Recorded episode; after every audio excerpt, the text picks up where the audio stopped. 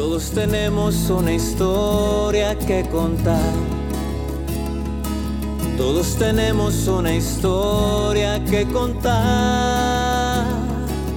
Todos tenemos una historia que contar. Buenos días, buenas tardes, buenas noches amigos. Bienvenidos a su podcast Todos tenemos una historia. Bueno, primero les cuento antes que nada por qué nació este proyecto, por qué nació este podcast. Este podcast nació porque yo vi la necesidad que tenemos como cultura de expresar nuestro sentir. Veo que como cultura desde chicos nos enseñan a no sentir, a no expresarnos, a no llorar, a no enojarnos. Y eso es como una lucha constante entre lo que nos dicen que debe ser y entre lo que nosotros somos. Es una lucha interna constante entre lo que nos dicen y lo que nuestro cuerpo nos dice. Entonces, más que nada, este es un espacio para normalizar el sentir, para normalizar el expresar nuestras emociones, porque más que nada, pues es un proceso normal que todos tenemos en la vida. Y hay veces que la verdad nos está llevando la chingada, pero por querer aparentar que todo está bien y que nada pasa y que todo está normal en nuestra vida, pues vivimos con ese conflicto. No pretendemos ser expertos, no somos expertos. Vamos a hablar simplemente de procesos que nos pasan en la vida y cómo logramos superar estos procesos a través de, distintas habilidades, de distintos mecanismos y a través de psicólogo, consejos, etc. Vamos a dar tips también para evitar caer en esto y ya si de plano ya caíste, pues también tips para ver cómo salir. El primer tema que vamos a hablar hoy es me rompí el corazón. Sí, señores, me rompí el corazón. ¿Por qué hablar de este tema?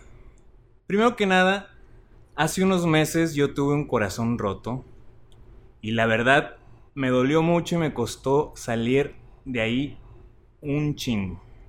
Pero también hubo muchos aprendizajes, entonces principalmente es en lo que me voy a enfocar hoy más que nada. Hoy tenemos como invitada especial a una experta que le han roto el corazón chingos de veces y nos va a apoyar hoy en esta plática. Laura Riaga, bienvenida, ¿cómo estás? ¿Cómo te va? Gracias, gracias por esa introducción, ¿eh? Tan linda, de veras. Eh, pues todo bien. Aquí, ¿Todo bien al 100? Todo bien al 100, pariente, efectivamente. Aquí, cállate. Este, vamos a hablar pues de corazones rotos. Cuando me dijiste el, nombre del primer programa, la verdad dije, uy, sí, Va a estar sabroso. sí, claro, porque la verdad es que es muy real, o sea, nadie más que nosotros mismos nos rompemos el corazón. Así es. Sabemos hasta qué punto cuáles son nuestros límites, este, y creo que pues, híjole, nos viene muy bien para esta época de cuarentena este tema, ¿no? Sabroso. Mucho que pensar, meditar, reflexionar. Y ahí te va. Ahí te va mi, mi andar y vamos, vamos, vamos entrando a la plática sabroso. Cuando a mí me rompieron el corazón hace unos meses, pues yo como como supervivencia, yo para lograr salir de ese pedo, algo que yo hago es contarlo, contarlo, contarlo, contarlo, contarlo, contarlo, contarlo, contarlo, contarlo, hasta que ya me aburro. Oye, ¿y contarlo otra vez? Y contarlo, güey. hasta que ya me aburre. En el momento en que ya me aburre contar este pedo, es cuando digo, ay, ya vamos saliendo. Pero en ese contar no lo hago el contar para que me den la razón o para bla, bla, bla. Incluso, bueno, ese es un tema para más adelante, ahorita lo retomamos. Lo hago simplemente para desahogarme, para sacar todo lo que tengo. Pero en ese andar descubrí una cosa demasiado interesante. Todos me daban consejos conforme el proceso de vida que estaban viviendo. Todos me daban consejos conforme el estilo de vida que estaban viviendo. Entonces ahí les doy un pequeño consejo antes de entrar de lleno. Cuando estén así, busquen bien a quién persona, a qué persona le van a pedir consejo. Porque no, no le vas a pedir consejo a, tu amigo que engaña a su novia, a tu amiga que le es infiel a su novio, a, a tu amigo que lleva 3.000 divorcios. pues no, porque obviamente te va a hablar desde una perspectiva que no es la que tú estás buscando. Claro. Entonces, volviendo otra vez a la plática, este, me di cuenta que todos tenemos una definición distinta de lo que es el amor. Desde ahí yo dije, güey, ya desde ahí estamos empezando mal porque si empezamos con una definición distinta, pues desde ahí ya está algo mal. Entonces, muchos ni siquiera sabían qué era para ellos el amor. Me decían, no, güey, quiero a alguien para ver Netflix, quiero a alguien para salir de la mano corriendo en un jardín lleno de rosas. No mames. Le dije, o sea, sí está bien. Y otros ni siquiera tenían idea de qué era el amor de pareja para ellos.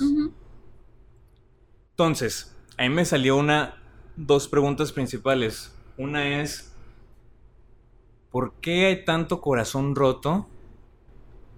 Otra es, ¿por qué hay tanto desamor en el mundo? Desamor me refiero en general, ya no tanto en el, pareja, en el de pareja específicamente, perdón. ¿Por qué hay tanta discriminación, tanto odio, tanta pelea, tanta matanza, tanto asesinato, tanta envidia, tanta... Y le puedo seguir la lista. Hay mucho Claro. desamor en el mundo. Entonces, de ahí nació mi, mi curiosidad.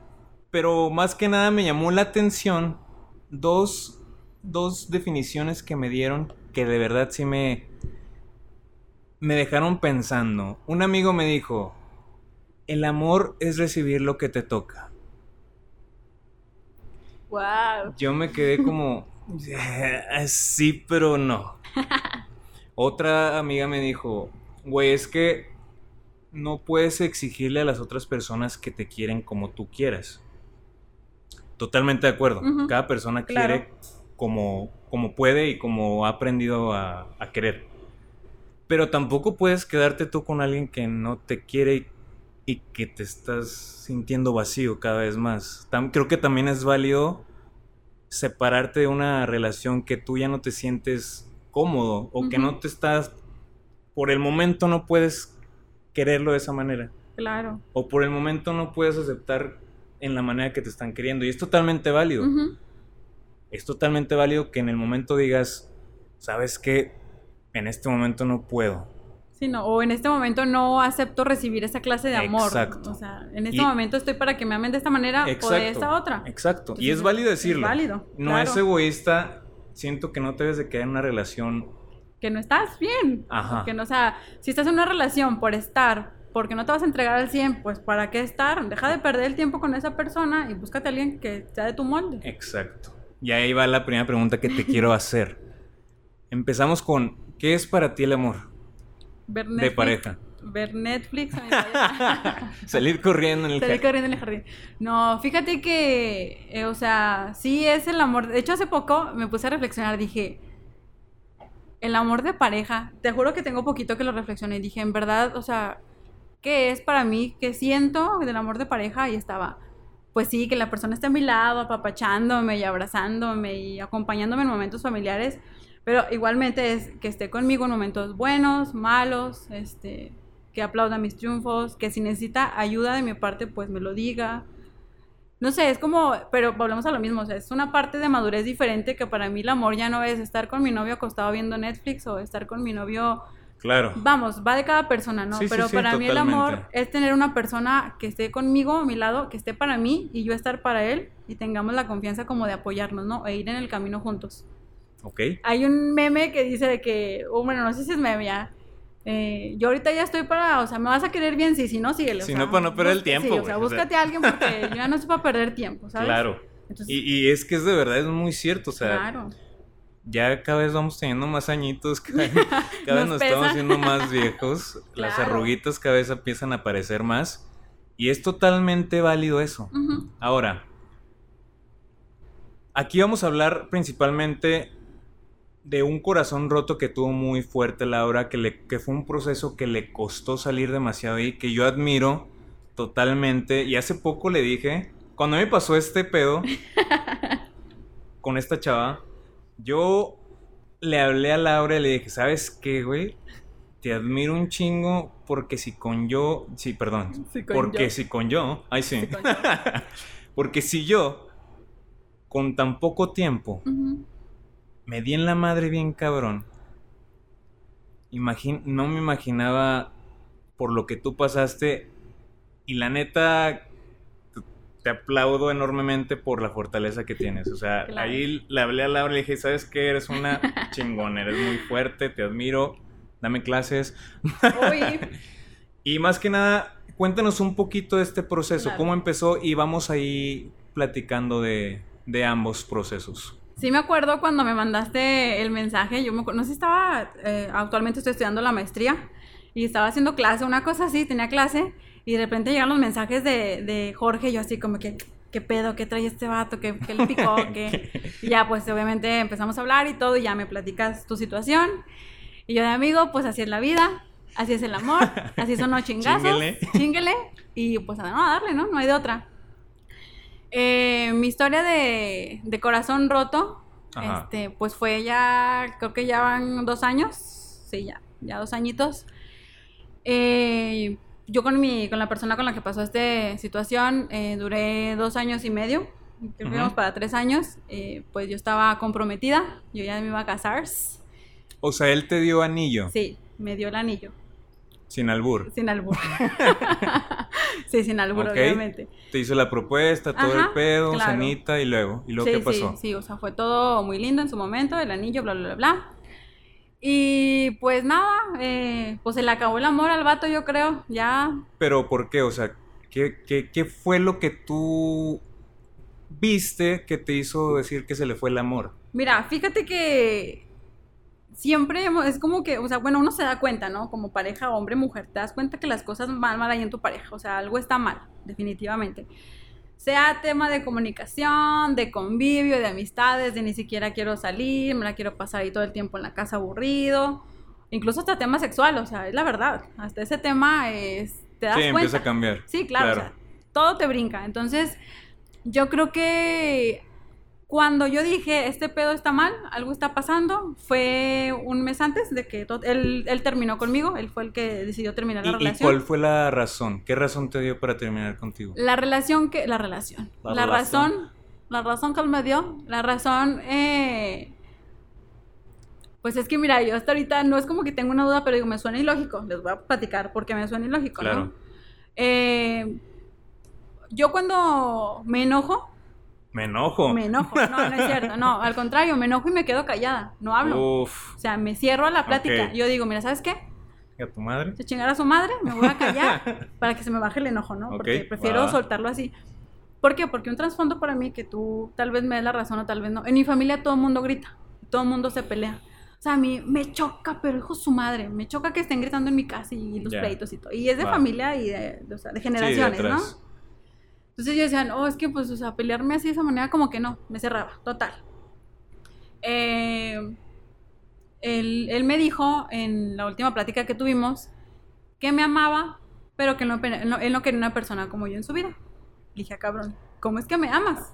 Eh, eso ¿Y cómo es que no quieres una persona como yo en tu vida?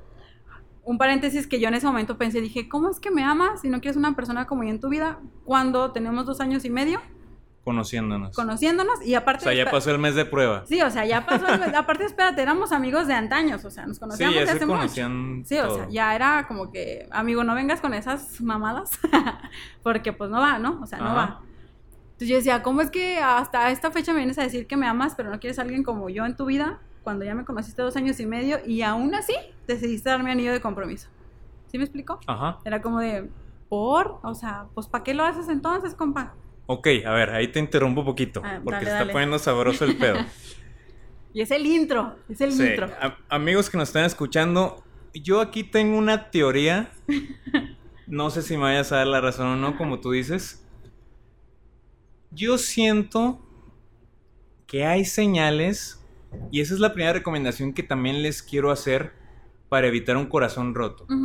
Siempre hay señales, siento yo, que te van a indicar, ya sea si entrando a la relación o en, en- en la cumbre de la relación, si ya estás en una relación con una persona, siento que hay señales que te van indicando si vas a valer madre o no. Claro. ¿A qué, a qué me refiero? En mi caso, ahí te va mi caso, para ir intercalando los dos e ir Claro. aprendiendo. Como te dije, yo me voy a basar más en los aprendizajes.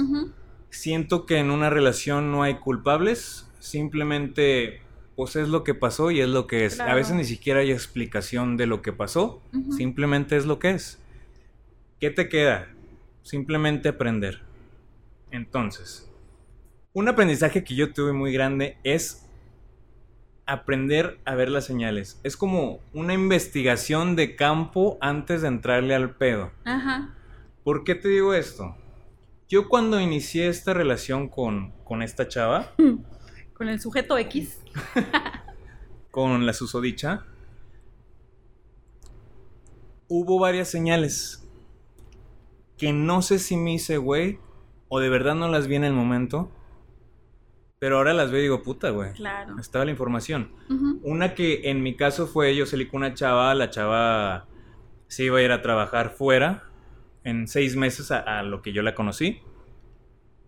Y yo dije, pues no hay pedo, pues, pues X. Jalo, jalo, jalo. Se arma. Pues sí, se armadillo.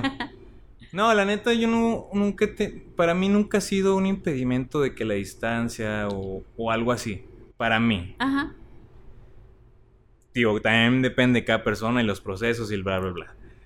Total, me dice eso. Y, y en la segunda cita, como si mal no me acuerdo, no sé por qué salió el tema de sus prioridades. Ajá. Y salió como algo inconsciente de, de ella, o sea, como que me lo dijo en chinga.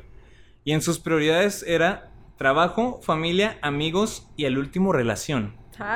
Entonces desde ahí ya me estaba diciendo la información que yo iba a valer madre. Sí. ¿Por qué te digo esto? Porque dicen que normalmente trabajamos con el 80% de nuestro inconsciente y el 20% de nuestro consciente. O sea que nuestro consciente está guiado por un inconsciente y que no sabemos ni, ni qué hay en el inconsciente. Si no nos damos la tarea de investigar qué hay más a fondo, no sabemos ni qué pedo. O sea, ¿a qué voy con esto? Esta chava ya traía esa información en, el inconsciente desde sepa Dios cuántos años atrás o cuánto tiempo atrás. Yo no iba a poder cambiar por más que fuera esto, por más que fuera lo otro, porque esa información ya estaba muy grabada. Al- ¿Qué pasó al momento en que entramos en, una- en, en el clímax de la relación, cuando ella se está poniendo un poco más seria? Pues obviamente salió el programa que estaba en cada uno de nosotros en el inconsciente, tanto en ella como en el mío. Salió el, el, el orden de prioridades, salió. Entonces, esa es mi, mi, mi pregunta. ¿Tú también llegaste a ver señales en tu, en tu proceso? Señales en, en el tuyo, pues ya estaban más en el clímax que en el, en el Ajá. comienzo. Pero, ¿viste señales de que se estaba acabando el amor? Sí. ¿O de que ya todo había cambiado? Sí, no, totalmente. O sea, ¿Cuál fue las primeras señales que dijiste? Ay, güey, esto está medio diferentito, pero no hay pedo, le seguimos. la, la primera fue la comunicación. ¿Cómo, Eh, cómo cambió? Para mí eso fue porque todos los días era hablar desde la mañana, platicar lo que hacíamos. Eh, por ejemplo, tuve esta situación, e hice esto, cosas del trabajo. Bueno, una época esta persona no trabajó, entonces pues yo era la que trabajaba. Eh, pero siempre había algo de qué hablar, no sé, siempre teníamos Ya. tema, se generaba O sea, la había la intención de compartir. Ajá, Ok. exacto. Eh, cosas como, digo, me acuerdo un chorro de una vez que él tendía a platicarme todo. Y a, a- De pe a pa. Sí, o sea, y no era que yo se lo exigiera ni quiero saber en dónde estás, ¿no? O sea, pero él, él hacía decírmelo. Ahorita también les platico de mi parte tóxica, que obviamente la Ah, tuve claro. como buena mujer. Este, pero, Sí. hoy sé, y hubo una época en la que él dejaba de compartirme cosas, lo que hacía. ¿Esa fue la primera señal que sí, viste? fue de las primeras que vi. ¿Y por qué decidiste pasarla por alto? No, no, no, o sea, lo hablaba y le decía, oye, ¿qué onda? Pues sea, la sí lo comunicación". notabas. Claro, y, y alguna vez él y yo nos sentamos a platicar y, ¿sabes qué? O sea, hay que decir lo que está mal, lo que está bien, hay que empezar a trabajar eso para ir saliendo adelante y que no, no se nos acumulen las cosas, por Las así decirlo. piedritas el Ajá, buche, pues. Exacto, porque si no, pues está cabrón. Y haz de cuenta que, pues sí, pues lo hablábamos y así, ¿no? Eh, Otra, que me acordé, otra señal, por ejemplo, el visitarnos, el ir a su casa. Digo, ahora lo pienso como dices, no, ya te pones a, a razonar las cosas y para mí ahorita no, yo digo, es que no era sano estar todos los días en su casa, o sea, y mi tiempo y mis cosas no, pero bueno, ahorita les platico esa parte. Pues no es sano en cuanto si te estabas dejando tú a un lado. Totalmente. Te estabas Me estaba dejando yo, estaba dejando a mi familia, mis amistades. Ya, te estás dedicando al 100% Sí, o sea, a él. Laura giraba alrededor de él. Va. toda la vida, ¿no? Entonces, el, el, oye, ¿a qué hora vas a llegar a mi casa? Porque aparte, pues yo era la que iba a su casa. Entonces decía, o sea, muchas cosas, amigos. Entonces, Interesante. yo era la que iba a su casa siempre, porque él me decía, saliendo del trabajo, llegas a mi casa. Y yo, "Ah, sí, está bien. Miau. Porque yo vivo de Gómez, yo trabajo en Gómez y vivo en Torreón, entonces quedaba de paso a su casa. Y llegaba a su casa y comía, cenaba, etc., ¿no? Convivía con su mamá. Eh, pero de pronto ya no había el interés de que llegara a su casa. Ya no había tiempo. Él no estaba. Y pues, o sea, de que ¿Y esto fue después de que ya te dio el anillo? ya, ya, ya. Y empezó a... ¿Cuánto tiempo después empezó a notarse eso? Yo diría que unos dos meses. O sea, en el último mes fue donde todo así, mira. En Totalmente. decadencia. O sea, totalmente todo. Pero en un- cuál, en, en qué punto tú ya te sentías como que qué pedo, como que vacío, como que ya es... Para ya- mi cumpleaños. Yo Pero cumpleaños en ¿cuánto octubre. tiempo de, de, de que se te declaró a... Ah, de lo del anillo, híjole. Que serán unos cuatro meses. ¿Cinco? No, no, espérate. El anillo me lo dio como por mayo, por ahí. Ajá. Mayo, junio. Y en octubre yo empiezo a notar el cambio. Para mi cumpleaños, precisamente. O sea, hasta ahí notaste el cambio. El, el cambio. el primer cambio. Sí, el cambio así rotundo. De que, ¿qué pedo? Algo está y pasando. desde aquí. ese cambio a cuando ya cortaron definitivamente, Hubo ¿cuánto otro tiempo cambio. pasó? Ah, tres meses. O sea, tres meses te estuviste en una relación que tú Sí. ya no le veías futuro. Ajá, totalmente. Eso me interesa. ¿Qué te Totalmente. Ese es un tema muy importante. Pues es que uno está pendeja. o sea, uno O se sí. pendeja. O sea, sí, eso no te lo va a negar. Pero, ¿qué te hacía quedarte ahí? Estúpidamente el amor. Nah. Te lo juro. O sea, A yo ver, decía, Te voy a contar mi experiencia, a ver si, a ver si cambia un poquito tu, tu respuesta. Obviamente mi experiencia fue más corta, pero al igual me marcó mucho y me dolió mucho. Y, y yo, yo decía a mí mismo también cuando, güey, ya, cabrón, pues tranquilo muchacho, o sea, no es la primera chica que nos deja, güey, o sea, dale tranqui, güey. Pero no, el llanto, te lo juro que me salía el llanto así como... claro. Como Pepe el Toro, güey. ujú. Cuando se lo estaban llevando. Neta, el, el llanto se me salía a raudales. Y yo, fue cuando empecé a ver, güey, ¿qué, qué está pasando, ¿Qué pasa? cabrón? Esto no es normal. Y obviamente yo sé que no es ella, ella nada más es el mensajero. Y había un mensaje que tenía que aprender ella. O sea, yo de verdad no la culpo a ella para Ajá. nada. O sea, de verdad la quiero mucho. Es una persona que admiro muchísimo. Sí, porque para mí el amor no se acaba, el amor se transmuta. Porque aunque una persona se vaya a tu lado, pues la quisiste y estuvo a tu lado un, un tiempo, ya sea mucho o poco, pues le tuviste amor, güey. O sea, el amor para mí no se acaba, se transmuta porque no la vas a seguir queriendo como pareja, pero pues, en mi caso sí la sigo queriendo yo como ser humano.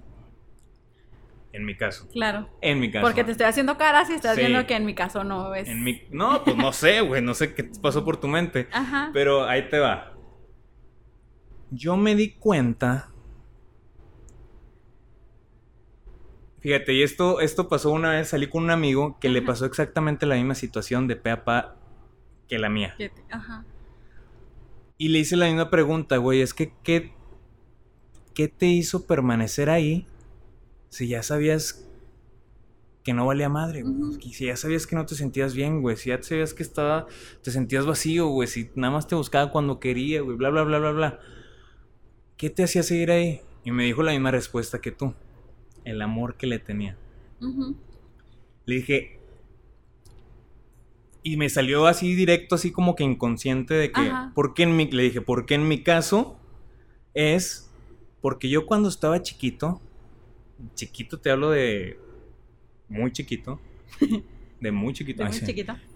Mis papás, ni mi mamá ni mi papá me abrazaban, ni mi mamá ni mi papá me, me decían te quiero. Y por ejemplo, cuando yo llegaba a contarle algo bien emocionado a mi papá de que, ay, este, compré un balón nuevo y la chingada, le valía madre. O sea, literal a veces ni me contestaba. Ajá. Eso es como a mí como me está ignorando el... Y, y me- fue lo que me marcó. Claro. Entonces, ¿a qué voy? Llega esta chava, me escucha. Es para el- yo en la el rol principal que cumplo en las relaciones es el, el de escuchar. Entonces, el que llegue alguien que a mí me escuche y luego que me diga mucho te quiero, me encantas, bla bla bla, Claro. que diga que llegue y me abrace mucho, que sea muy afectiva. mi amigo. Entonces, me estaba llenando mis vacíos. Me estaba llenando mis vacíos. Por eso te vuelvo a preguntar, ¿qué te hacía quedarte ahí? Híjole, yo, híjole. No, o sea, ahorita que dices, ya lo remoto a me llena mis vacíos. Digo que ese fue mi caso. Ajá, claro. Fíjate que no, es que no, o sea, yo juro y puedo jurar que lo hago, tan, tan amor, tanto amor le tenía que lo hice por amor y me estuve con él el tiempo. Ah, ok, ok. ok. Tanto amor le tenía y el amor que te tienes a ti mismo, ¿dónde queda? ahí es a donde voy, me cortaste la inspiración. Ah. O sea, he ahí el asunto, ¿no? Voy a adelantar un poquito la historia que me pasó para que entiendan a qué me refiero con la cuestión Ok, del amor. échale, échale. Eh, a mí, pues obviamente, yo me seguí esperando meses y meses y yo decía, darle, darle. Yo, te- mi mejor amiga, eh, yo hablaba siempre con ella y le decía, esos últimos meses, ¿no? De octubre a diciembre. Yo le decía, es que las cosas no van bien, o sea, yo no me siento bien. Y me decía, no, pues es que habla con él y, y- y hablábamos y, de- y bla, bla, bla, bla, ¿no? Toda esta onda. Pero tanto fue el amor que le tuve y tanto fue el amor que me tuve a mí misma que cuando él me deja y al mes me busca para regresar, yo le dije, no, Le dije que ne. no, y no le dije no porque un amiguito mío me decía de que es que lo estás haciendo por orgullosa. Le digo, no, lo hago porque me quiero, porque me amo, Bien. porque me valoro. Y no puede ser que una persona a la que yo ame tanto venga y me haga sufrir de esta manera y ahora venga y que siempre no. ¿Cómo ves? ¿Si Oye. regresamos o qué? Pues Oye, no. Hablando de ese tema, la neta, mis respetos porque pues uno no, no es tan fuerte, ¿verdad? Ahí te va mi, mi caso. ya me acordé. Es que no, sí, sí te conté. no, pues, Ahí te va. Hablabas de, de cómo uno se valora y uno se quiere. Ojo, todo esto ya lo estoy diciendo después de un tiempo que hice reflexión, que hice conciencia, que fue a Claro. terapia, bla, bla, bla, bla, bla, bla. Yo también, le- una- yendo a una terapia con una chava de bioneuroemoción que trata la bioquímica del cerebro, trata, digo, la bioquímica del cuerpo, lo neurológico y pues lo emocional. Pues le platiqué todo el pedo, y yo le dije, es que me causa mucha curiosidad y un poco de conflicto que con las chavas que yo he salido, llámense novias o que no llegaron a ser novias, Ajá. las relaciones que ellas han tenido antes de salir conmigo, llámense también novios o con los que han salido, han sido con chavos sin ponerle adjetivo que las tratan mal, que no las valoran, que bla bla bla bla bla bla bla. Poco hombre. Pues no sabría cómo definirlos. Pero a mí me causaba curiosidad y le preguntaba a, a esta Tu terapeuta. Dije, oye, ¿por qué con esas personas sí como que quieren luchar por una relación? Y con, yo no digo que sea el, el papa y un chingón samaritano y cero efectos. No. No, O sea, tengo efectos de a madre. claro. Pero también sé que tengo mucha luz para dar. Ujú. Entonces, le dije, ¿por qué con una persona que a lo mejor puede crecer y tiene un poco más de futuro la relación? ¿Por qué no luchan? Como luchaban con la otra persona. Y ahí va algo que me dijo que se me hace súper valiosísimo y súper interesantísimo. Me dijo, primero que nada, güey. Así dijo, primero que nada, pendejo. Primero que nada, estúpido. No, me dijo, primero que nada, recuerda que las personas reciben el amor que creen merecer. Segundo, a lo mejor, no, no a lo mejor, las personas damos el amor que mamamos en casa, que para, noso- para nosotros es la definición de amor. Entonces, por más que tú le des el amor más hermoso del mundo, Ajá. si para ella no es amor o no es su definición de amor o creció con otro tipo de amor que para ella pues, es distinto a lo que tú le estás dando, aunque tú seas lo más sano del mundo, aunque tú estés en terapia, aunque tú estés bla bla bla, lo que tú quieras, nunca No lo va a ver, güey. Porque para ella eso es amor y tú estás siendo el insano, tú estás siendo el tóxico, güey. Pero Vaya. ojo, Ay, vaya. pero ojo, también aquí recae en mí el todos reciben el amor que creen merecer. Ujú. ¿Por qué yo estaba con una persona que no me valoraba? Y aquí viene algo muy interesante, creo que esto no te lo he platicado. A mí hace tiempo me buscaba una exnovia, no, eh, no la pasada, sino ya otra pasada. Generaciones atrás. Generaciones atrás. me buscaba mucho, me buscaba y yo como que le daba avión. Ajá. Le daba avión, le daba avión, porque pues yo para qué quiero estar con alguien que, pues que ya no hay nada, ¿sabes Claro. cómo? Que ya no hay amor, bla, bla, bla. Total, empezamos a hacer compas. Dije, va, pues vamos a ser amigos. De compis. y nos llevamos muy bien. Y un día yo le dije, ah, pues, ¿te puedo hacer una pregunta? Me dijo, va. ¿Quieres ser mi novia? ¿Quieres regresar? Nada, te creas. no, le dije, oye, ¿por qué terminó nuestra relación? Mm. O sea, pero desde tu punto de vista. ¿Y cómo era? Pues oye, tío, la verdad es que... Es que, pues no sé, en la relación había dos personas. Y dije, yo sé, güey, pero quiero saber tu punto de vista. Y ya me dijo como... La verdad es que te voy a ser honesto. Te voy a ser honesta. Yo mis relaciones terminan sin ningún sentido. Aparente. Va.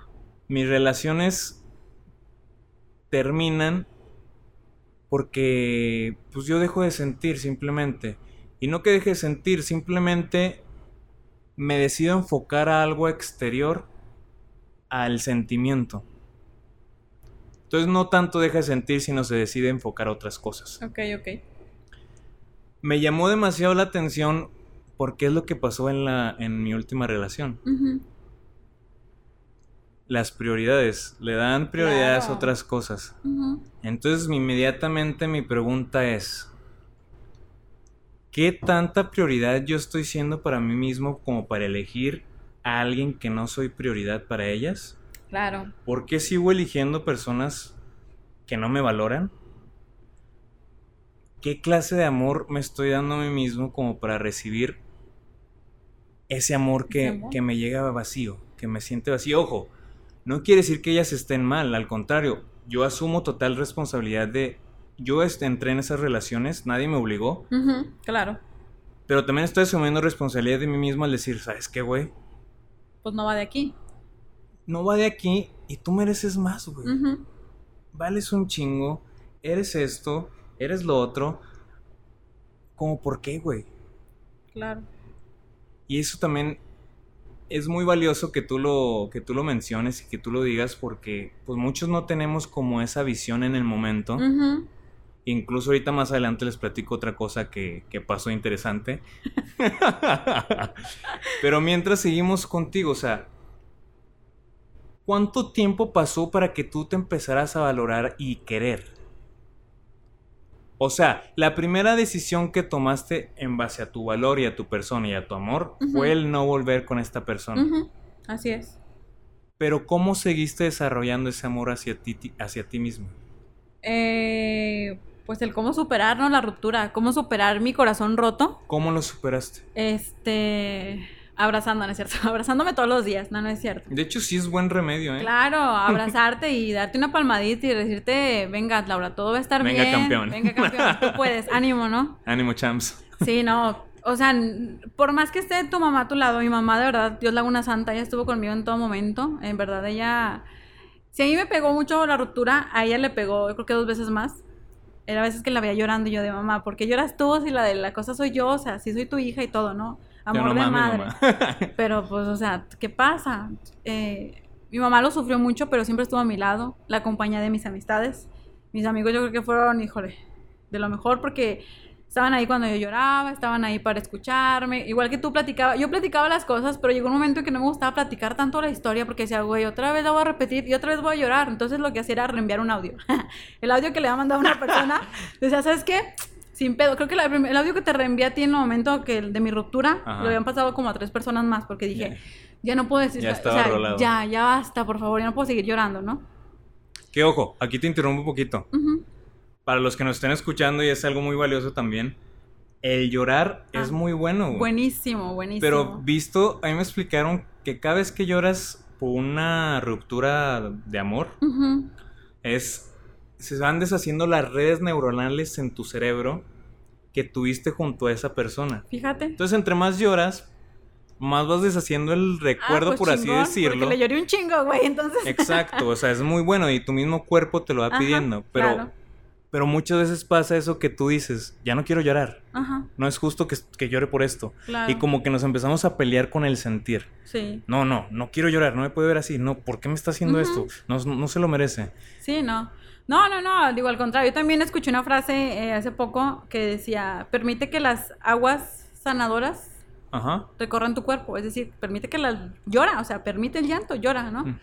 Yo cuando estaba más chica, como en um, 20 años más o menos, eh, hubo un tiempo en el que lloré mucho por una situación familiar y yo decía, Ajá. es que ya no quiero llorar. Me bloquea el llanto, me bloqueé. O sea, totalmente. Yo no lloraba. Y cuando pasa la ruptura, mi, ru- mi- mi corazón roto, pues lloro un chingo. Eh. Lloro un putazo. Sí, sí, pero sí. lloraba y lloraba y lloraba. Yo estaba sentada y lloraba. Estaba en la oficina, en mi trabajo, y lloraba. Eh, me iba al baño a llorar porque yo quería seguir llorando. Yo no quería llorar. Y yo decía, está bien, porque está sanando. Y yo lavaba los trastes en la noche y estaba llorando. Y yo de, no, no pasa nada, o sea, es parte de... Tengo que limpiarme, tengo que sanar. O sea, hay un porqué, ¿no? Y sufre, lo siente. Tanto hombres como mujeres deben de llorar. sí, pero es que ese es el tema, como que o sea, está muy inculcado, no sé si en los demás países o no, pero como en la cultura mexicana es, no llore, güey, no. Sí, no pedo lo que sigue y la Los que hombres sigue. no lloran. Y viene otro y Hay otra. como 10 mil. O sea, O sea, sí, pero es válido O sea, sí, llorar. claro. Es válido llorar. Y, y, y como dices, te va sanando el pedo, te va limpiando. Y aparte, uno mismo lo va necesitando. Yo me acuerdo que al día siguiente de, de cortar, estábamos en una fiesta. Y, y yo de verdad me sentía muy triste, güey. es bien feo. Entonces me dijeron, me dijeron, me dijeron, pon la música. Es que pon la música. Me dijeron, pon la música. Entonces yo era el encargado de poner la música. Anda, amigo. Onda, puse una playlist. Mm, parecía para picar cebolla. Te lo juro, hasta. Era, el fin, me- era como las 5 de la tarde, como hasta las 10 de la noche. Y hasta hice llorar a una chava, güey. No mames, güey. que estaba pasando por algo así. No, pues empezó a llorar a cantos porque iba, iba de menos a más la. Maldito. La intensidad la fui llevando en un viaje astral lloradero económico. Ay, sí. Ay, sé. Nada más faltó, de verdad, yo, yo- era la típica escena que yo estaba en una banquita, todos divirtiéndose poca madre. Aquí en mi, en, en mi, en mi banquita, pinche sombrota, que me estaba lloviendo madres y todo soleado allá. Y ponía música más triste, más triste para llorar más y para llorar más. Y, y típica, típica escena dramática que uno hace. Pero está padre también porque pues está chido sentir ese dolorcito Claro. también. O sea, es válido y, y se siente muy padre. O sea, duele. Y en su momento, ahorita te lo platico así a toda madre, pero no, pero en su momento me lleva la chingada. Y me Ujú. lleva bien cabrón. Entonces, pasó eso. Y de verdad sí es como. ¿Sabes qué? Ya hay que hacer algo, hay que hacer algo. O sea, no, no, no te puedes dejar hundir, güey. Claro. Yo mismo me. O sea, sí me dejaba sentir, pero al momento es como, ya, güey. Sí, o sea, uno te tiene ganas, que echar güey. porras, exacto. Y algo que tú dices es muy válido. Es. Yo me di cuenta, o sea, yo con este proceso que, que pasé. Viví un chingo de duelos, un chingo de heridas, un chingo de cosas. Se me juntó todo el pedo. más aparte choqué, más aparte la chingada. O sea, se me juntó todo. Y de verdad estaba como que hecho caca, la verdad. O sea, Claro. fue como puta, güey. Y lo que dices es cierto. aparte de todo eso que estaba pasando actualmente, estaba llorando por cosas que no había llorado en el pasado. Claro. En una terapia salió que no había llorado por, por la muerte de mi abuelita, que no había llorado por la muerte de mi último perro que tuve que sacrificar el, No. en diciembre pasado, que no había llorado por la chava que, que salí antes de esta última relación. O sea, no había llorado en muchas cosas y como dices salió el llanto, pero por donde Claro. pudo, o sea, sudaba ya llanto yo, ahí se- sé. un- ya una, alber- una alberquita de llanto allá afuera.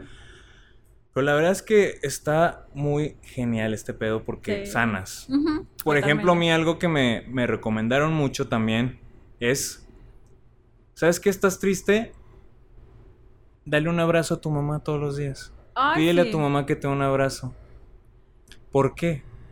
Porque los abrazos y más los abrazos de mamá te Ok. generan un químico en el cerebro que va contrarresta la tristeza. Y dije, no, pues écheme todo lo que me sea Véngase, necesario para ya salir de todo este pedo, vámonos. Claro. Véngase, mamá. Y mi mamá cuera sí, sí llegaba todos los días en la Sí, mañana puntual a darme un abrazo. Entonces, claro. Está muy padre. Y algo que mencionas de las mamás también es. Por ejemplo, a mí mi mamá siempre. Siempre me. Siempre saben cuando. Cuando algo está. Algo pasa. Ajá. Algo pasa. Totalmente. Yo me acuerdo una vez hace mucho que me dio un consejo. Igual salí con una chava que yo ya me estaba empezando a sentir muy vacío. Y me dijo: Oye, güey, quiero hablar contigo. Net, ¿vas a seguir ahí con esta chava? Dije: Pues sí, mamá. Te voy a decir algo. Ella no es mala chava. Pero está muy lastimada, tiene muchas heridas. Aquí el pedo es, ¿tú vas a aguantar su proceso de sanación? Ujú. Ay, güey, me dijo, pues no, güey. Pues no. O sea, ese consejo me acompaña neta a la, a la fecha y de- fue uno de los grandes incitadores para que esta relación no, no durara más. Yo agradezco muchísimo porque si hubiera durado más, hubiera caído en el apego. Claro. Y si así me dolió un chingo, imagínate, que hubiera durado más, hubiera caído en un cierto tipo de apego. Ujú, Claro. Pues es que sí se genera, o sea, el apego se genera. Ahorita que lo mencionas, yo creo que pues con mi relación, que me preguntas eh, que por qué tantos meses duré soportando la relación sabiendo que ya estaba mal, pues yo creo que generé cierto apego, incluso temas de costumbre o de estar ahí acompañada, no sé, son cosas que uno ahí va tomando, ¿no? Ujú. Eh, retomando un poquito el tema de mamá, que me acordé mucho, cuando pasa toda la ruptura, paréntesis, mi ruptura se dio en dos ocasiones, es decir, un O sea, domingo. ¿volviste? No, no, no. Ah, o Eh, sea, eh, le duró pusieron muy- pausa. Sí, le pusimos pausa, exacto. ok. Muy perros. Eh, esto, Pausa. pausa. El- la situación, la ruptura pasa un domingo, Ajá. que fue cuando me dijo de que me amaba, pero no quería alguien como yo en su vida. La verdad que yo me puse muy mal. Yo lloré, o sea, porque yo no me podía imaginar que alguien me estuviera diciendo eso. Porque la persona a la que yo estoy amando me está diciendo eso, ¿no? Yo me puse muy mal y le pedí, ¿sabes qué? Lleve a mi... Es más, no, a mi casa no, a la casa de mi amiga. Llegué a la Ah. casa de mi amiga a llorar, etc. Este... Y esa noche yo no podía dormir. Yo no podía dormir. Entonces estaba hablando con otra amiguita por teléfono y me dice, levanta a tu mamá. Y es que no la quiero mortificar, ¿no? Despierta a tu mamá, que te dé un abrazo a tu mamá. Y yo de... Corrí como niña chiquita, mamá, y empecé a llorar y me abrazó mi mamá y fue de que, pero ¿qué pasó? Y no sé qué. Y es verdad, o sea, el, el- el amor de mamá y el abrazo de mamá sana. Demasiado, Se demasiado. lo juro que sí. Sí, es un, pues dijo, ¿qué te digo, no? Y, y sí es cierto, o sea, mm, de verdad, y la parte de las mamás nunca se equivocan, nuestras mamás nunca se van a equivocar. Eh, vemos, eh, vemos, en ocasiones. eh. no, no, no, o sea, en ciertamente... estos temas no. En No, en estos estos temas, temas no. sí son muy atinadas. Muy atinadas, muy Ajá. atinadas. Eh, otra cosa que retomando un poquito el tema de cómo sané, eh, que me platicabas esta onda de empezarme a valorar y todo eso, ¿no? Simón. que él me busca y, la, ro- y le digo que no, eh, siguió insistiendo, y yo decía no, pero no era tanto por orgullo, insisto, era porque yo no quería a alguien así. O sea, yo no quería en mi vida a alguien que tan fácil fue decirme adiós y con un anillo de compromiso. Digo que el anillo de compromiso yo siempre le decía, o sea, el anillo de compromiso es pues algo material, ¿no? El punto es que nosotros estemos bien. Si la cosa ya no se da, pues hay que terminarla, pero hay que hablarla, no así de chingazo, amigo. avísame, Avísame. ¿no? Oye, avísame. Entonces, este, ¿en qué me quedé? Ya se me fue la onda. Ah, sí, que ese proceso de que me siguió buscando y Ujú. vamos, ándale, y que no sé qué, yo de, no, y no es por ti, es por mí. Claro. La última vez que habla, él me habló y la última vez, la última ocasión que pasó, me pidió que nos viéramos, le dije, no te voy a ver. Le dije, lo que me quieras decir es ahorita por teléfono, no hay otra. Ya. Y empezó a decir un chorro de cosas, que si regresábamos, que empezó a agarrar con los recuerdos y mamadas, ¿no? Porque esa es otra, o sea, también las parejas son cabronas y juegan con tu mente y con tus recuerdos. Claro. Eso es, eso es un poquito también Manipulador. manipulador. Ajá. Y yo dije, no, le dije, es que entiéndelo, o sea, yo te amé demasiado, te amé demasiado y no quiero regresar contigo porque me lastimaste. O sea, fue algo que te valió madre y a la chingada, ¿no? Y ya. Entonces dije, bueno, ahora sí vamos a ver cómo lo voy a hacer para sanar, qué más voy a hacer. La compañía de mi mamá, la compañía de mis amistades. Yo soy súper fan de tener el tiempo ocupado.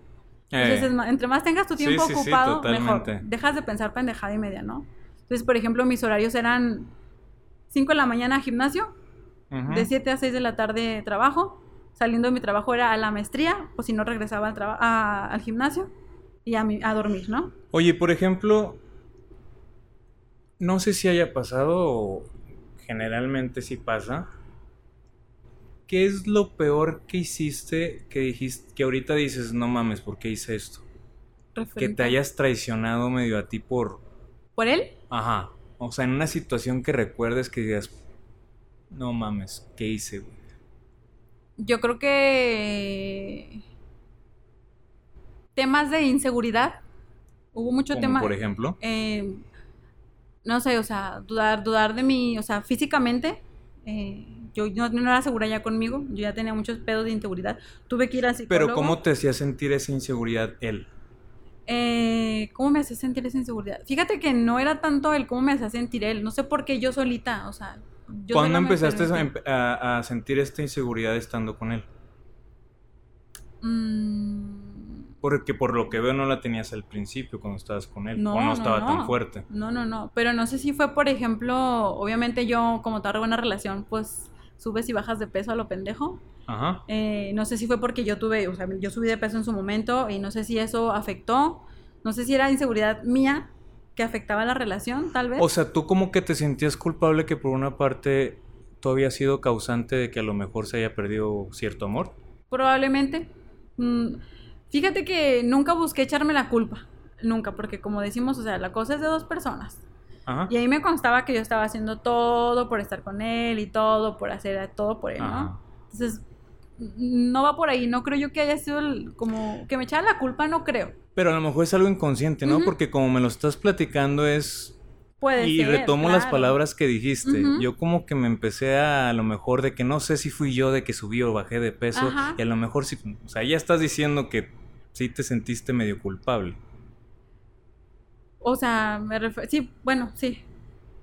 Es que no, no sé, no sé cómo decirlo. Pero, pues probablemente pudo haber sido. Sí, claro.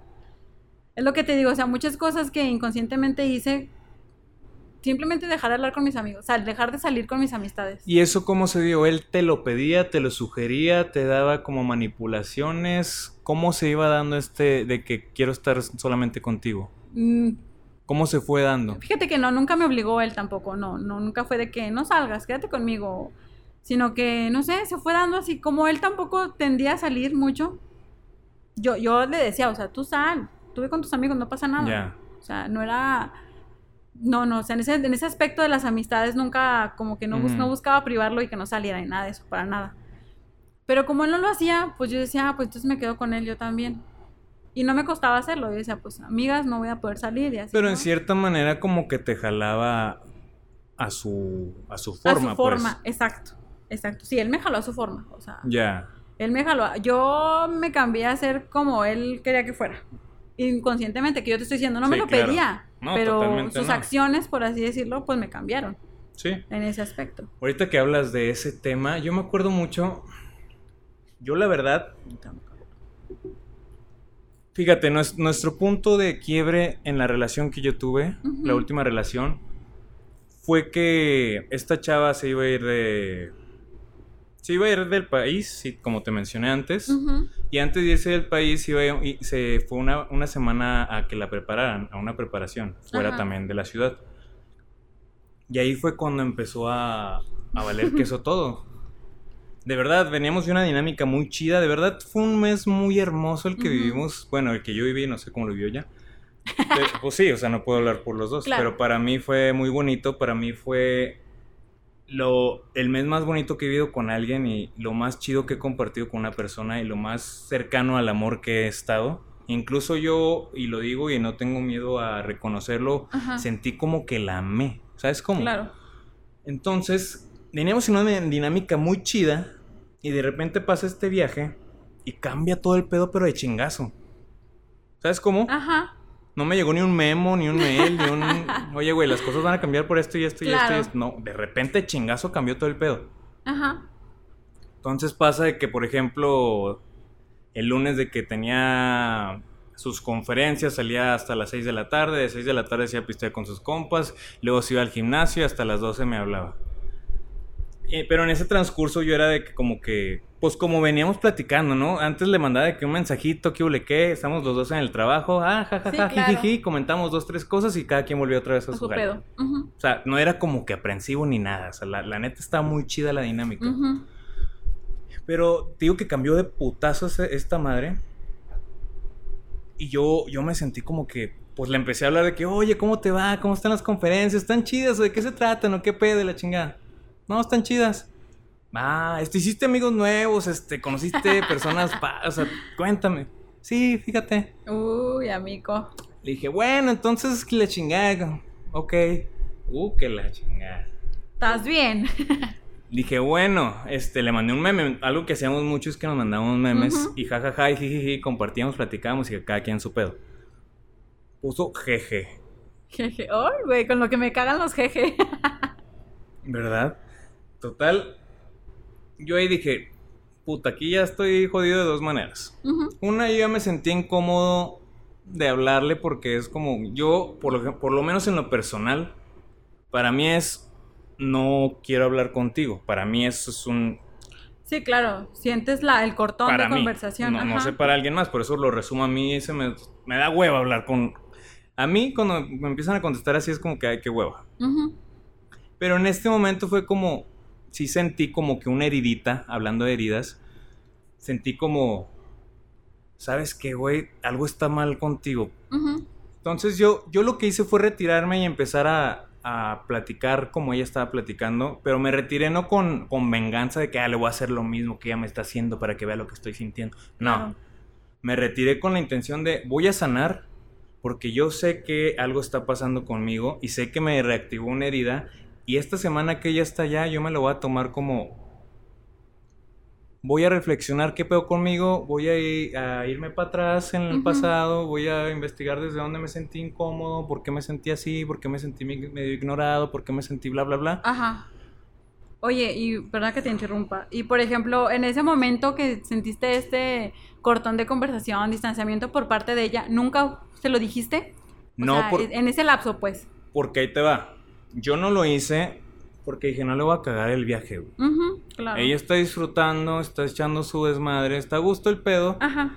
No es justo que yo le que yo le da- le manche ese pedo con una pendejada mía. Mejor yo decidí, voy a reflexionar, voy a hacerme consciente, voy a irme pasado a ver desde dónde me siento incómodo, ya viendo desde dónde viene, puedo empezar a tratar la herida, bla bla bla bla bla bla. Ok. Ese fue mientras tú estás allá, pásatela chido, yo voy acá y hago ese mismo proceso. Ya cuando llegues hablamos de frente a frente y a toda madre. Ajá. Pero yo ya estaba jodido de dos maneras. Una, si le seguía hablando yo a toda manera, la, la, ¿cómo estás? Y la chingada, te quiero mucho, bla, bla, bla. Yo ya me iba a sentir, me iba a empezar a vaciar. A vaciar, a vaciar y me iba a empezar a sentir vacío porque había una herida no atendida mía. Claro. Y si le contestaba, como ella me estaba contestando, pues iba a leer madre como quiera. Ajá. ¿Sabes? Como yo Claro. estaba entre la espalda y la Digo, pared, tenía un- caí en una trampa de osos bien hermosa. Entonces me alejé. Y al, a- eso fue el lunes, como el jueves. Me, me habló, oye, te siento distante. Pero ojo, no me alejé, o sea, empecé a contestar como ella estaba contestando. Pero porque yo estaba ocupado también en lo mío, en sanarme. Entonces ya, oye, te siento distante. Dije, pues, pues sí pasó algo conmigo, pero mejor cuando llegues lo hablamos, para que tú disfrutes allá. No, háblame, vamos a hablar Claro. de la chingada. No nos iba a quedar a gusto.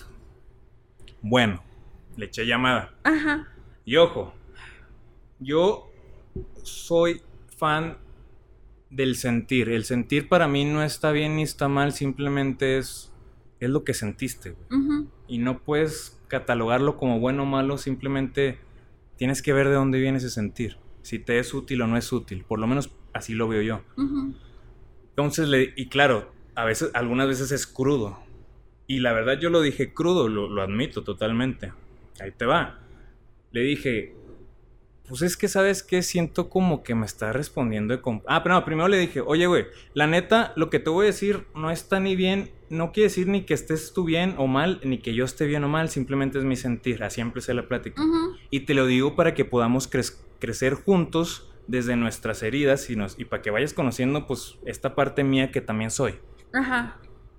Y yo sentí la confianza de decirlo porque pues es tu pareja, ¿no? O sea, al final de cuentas... Bueno, Para eso están. no, pero pues si te conoció en la luz, Claro. pues también te presentó mi oscuridad. Ujú. Totalmente. Total, ya le dije, me- la neta siento como que nada me contestas como por compromiso, que hasta tus te quiero nada más me los dices como que estás ahí en el guatenga toda madre, ah, te quiero, y te vuelves otra, porque ni siquiera pedo. había retroalimentación de que se esperaba para platicar dos, dos tres. Sí, de lo que estaban hablando, pues, Ajá, no, no, daba quiero, seguimiento. Ajá. Y, y yo le dije, es que no hay pedo que te vayas con tus amigos, bla, bla, bla, y bla, bla, bla. Solamente, pues con cinco minutos. No, no, no te pido que estemos todo el pinche día hablando y bla, bla, bla. O sea, como la dinámica que veníamos Manejando. manejando. O sea, por eso hubo una confusión enorme conmigo, porque veníamos de una dinámica así, luego cambiamos esto Claro. y luego otro, y luego, ¿qué pedo, güey? ¿Dónde estamos? ¿Qué está pasando? ¿Qué está pasando? Yo no lo sé. ¿Qué está pasando? Entonces, pues me dijo, no, no es justo que me digas esto, bla, bla, bla. Che inmaduro, que, que nada más lo que yo hago lo haces tú, tú también. y la o sea, ¡Ta madre! y yo, güey, o sea, está bien. Y en ese momento, yo ya me empecé a sentir medio culpable ahí, una herida mía. Otra. Ajá. Me empecé a sentir culpable, culpable, culpable. Porque ella llegó ya de su viaje y ya llegó cambiada. Ya llegaba con la decisión. Ahí es otra señal. Ella ya llegaba con la decisión de que ya no quería estar ahí. Claro. Que yo te lo dije, o sea, cuando hablamos de este tema, tu, tu ruptura, yo te dije, o sea, su prioridad estaba clarísima.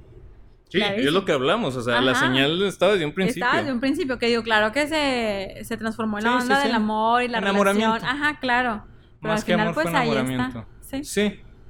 Pero a lo que voy, y lo que está padre, y hablando de aprendizajes, más que la Ujú. parte de ella, la, la verdad es que me quedo con lo mío. El aprendizaje es, ay, Claro. cabrón, tengo herida de culpa, tengo herida de rechazo, tengo herida de, ah, cabrón. Ah, cabrón. Y me enfoco en mí. Ok, Ajá. pasó eso, y me empezó a decir eso, y vino, se empezó a portar medio distante, medio como que ya, yo la convencí de que no, güey, la chingada, de cuánta más. Y yo ya cuando vino, yo ya tenía identificado el por qué me sentía así. Ajá. Le dije, mira, yo sé que estás pasando por un momento difícil, estás a punto de abandonar todo, te vas a ir allá, vas a empezar una vida nueva, bla, bla, bla. Le dije, te propongo algo. Yo sé que mi herida de sentirme ignorado viene por de chiquito, cuando mi papá llegaba yo bien contento contarle cosas y le valía un kilo de madre. Acá me sentí igual, o sea, como que te valía madre. Claro. No lo hiciste con esa intención, lo sé, pero es una herida que tengo y pues soy, es parte de mí. Ujú. Y yo sé que también tienes una herida por lo que tú dices esto y esto y esto y esto. O sea, te propongo que los dos nos tengamos paciencia, que los dos crezcamos desde nuestras heridas, que los dos... Y yo pensé que me había hecho un speech bien mamón, güey. Se me queda viendo y cuando le veo la cara dije, no, ya... mm, ¿Quién sabe qué dije? güey?". me dice, es que es el pedo contigo, güey. Me pides esto, me pides lo otro, me pides... Y yo siento que no le pedí nada, al contrario. Todo quieres, como- amigo. no, de verdad no siento que haya Ajá. sido así. Fue como, güey, pues es que si vamos a hacer esto de otra manera, van a seguir estando las heridas y va a terminar más culero Sí, el pedo. Sentía yo. Total, así pasó. Y el pedo cada vez iba en más decadencia. Y yo ya me sentía culpable y aparte me sentía mal porque prácticamente es como yo, yo lo noté y lo percibí y así lo vio mi sentir y mi ser de que, güey, me estoy esforzando mucho por estar contigo. Claro. Entonces, qué culero que alguien se tenga que esforzar demasiado para estar contigo. Qué culero que tengas que jalar tanto para poder estar contigo y poder llevar una relación y una pareja. Ajá, y eso fue, me, me dio en la madre porque dije, ay cabrón, tan, tan, tan inaguantable soy, tan valgo madre, tan... Tan y, insoportable. fue, ajá, y fue como un, un momento de, de yo desvalorizarme. A ver, güey. ¿por qué? ¿Por qué le voy a creer? ¿Por qué le creo más a lo que me está diciendo ella que a lo que yo sé que soy? Que a lo que yo sé que valgo. ¿Por qué le creí? Exacto. Total me sentí caca.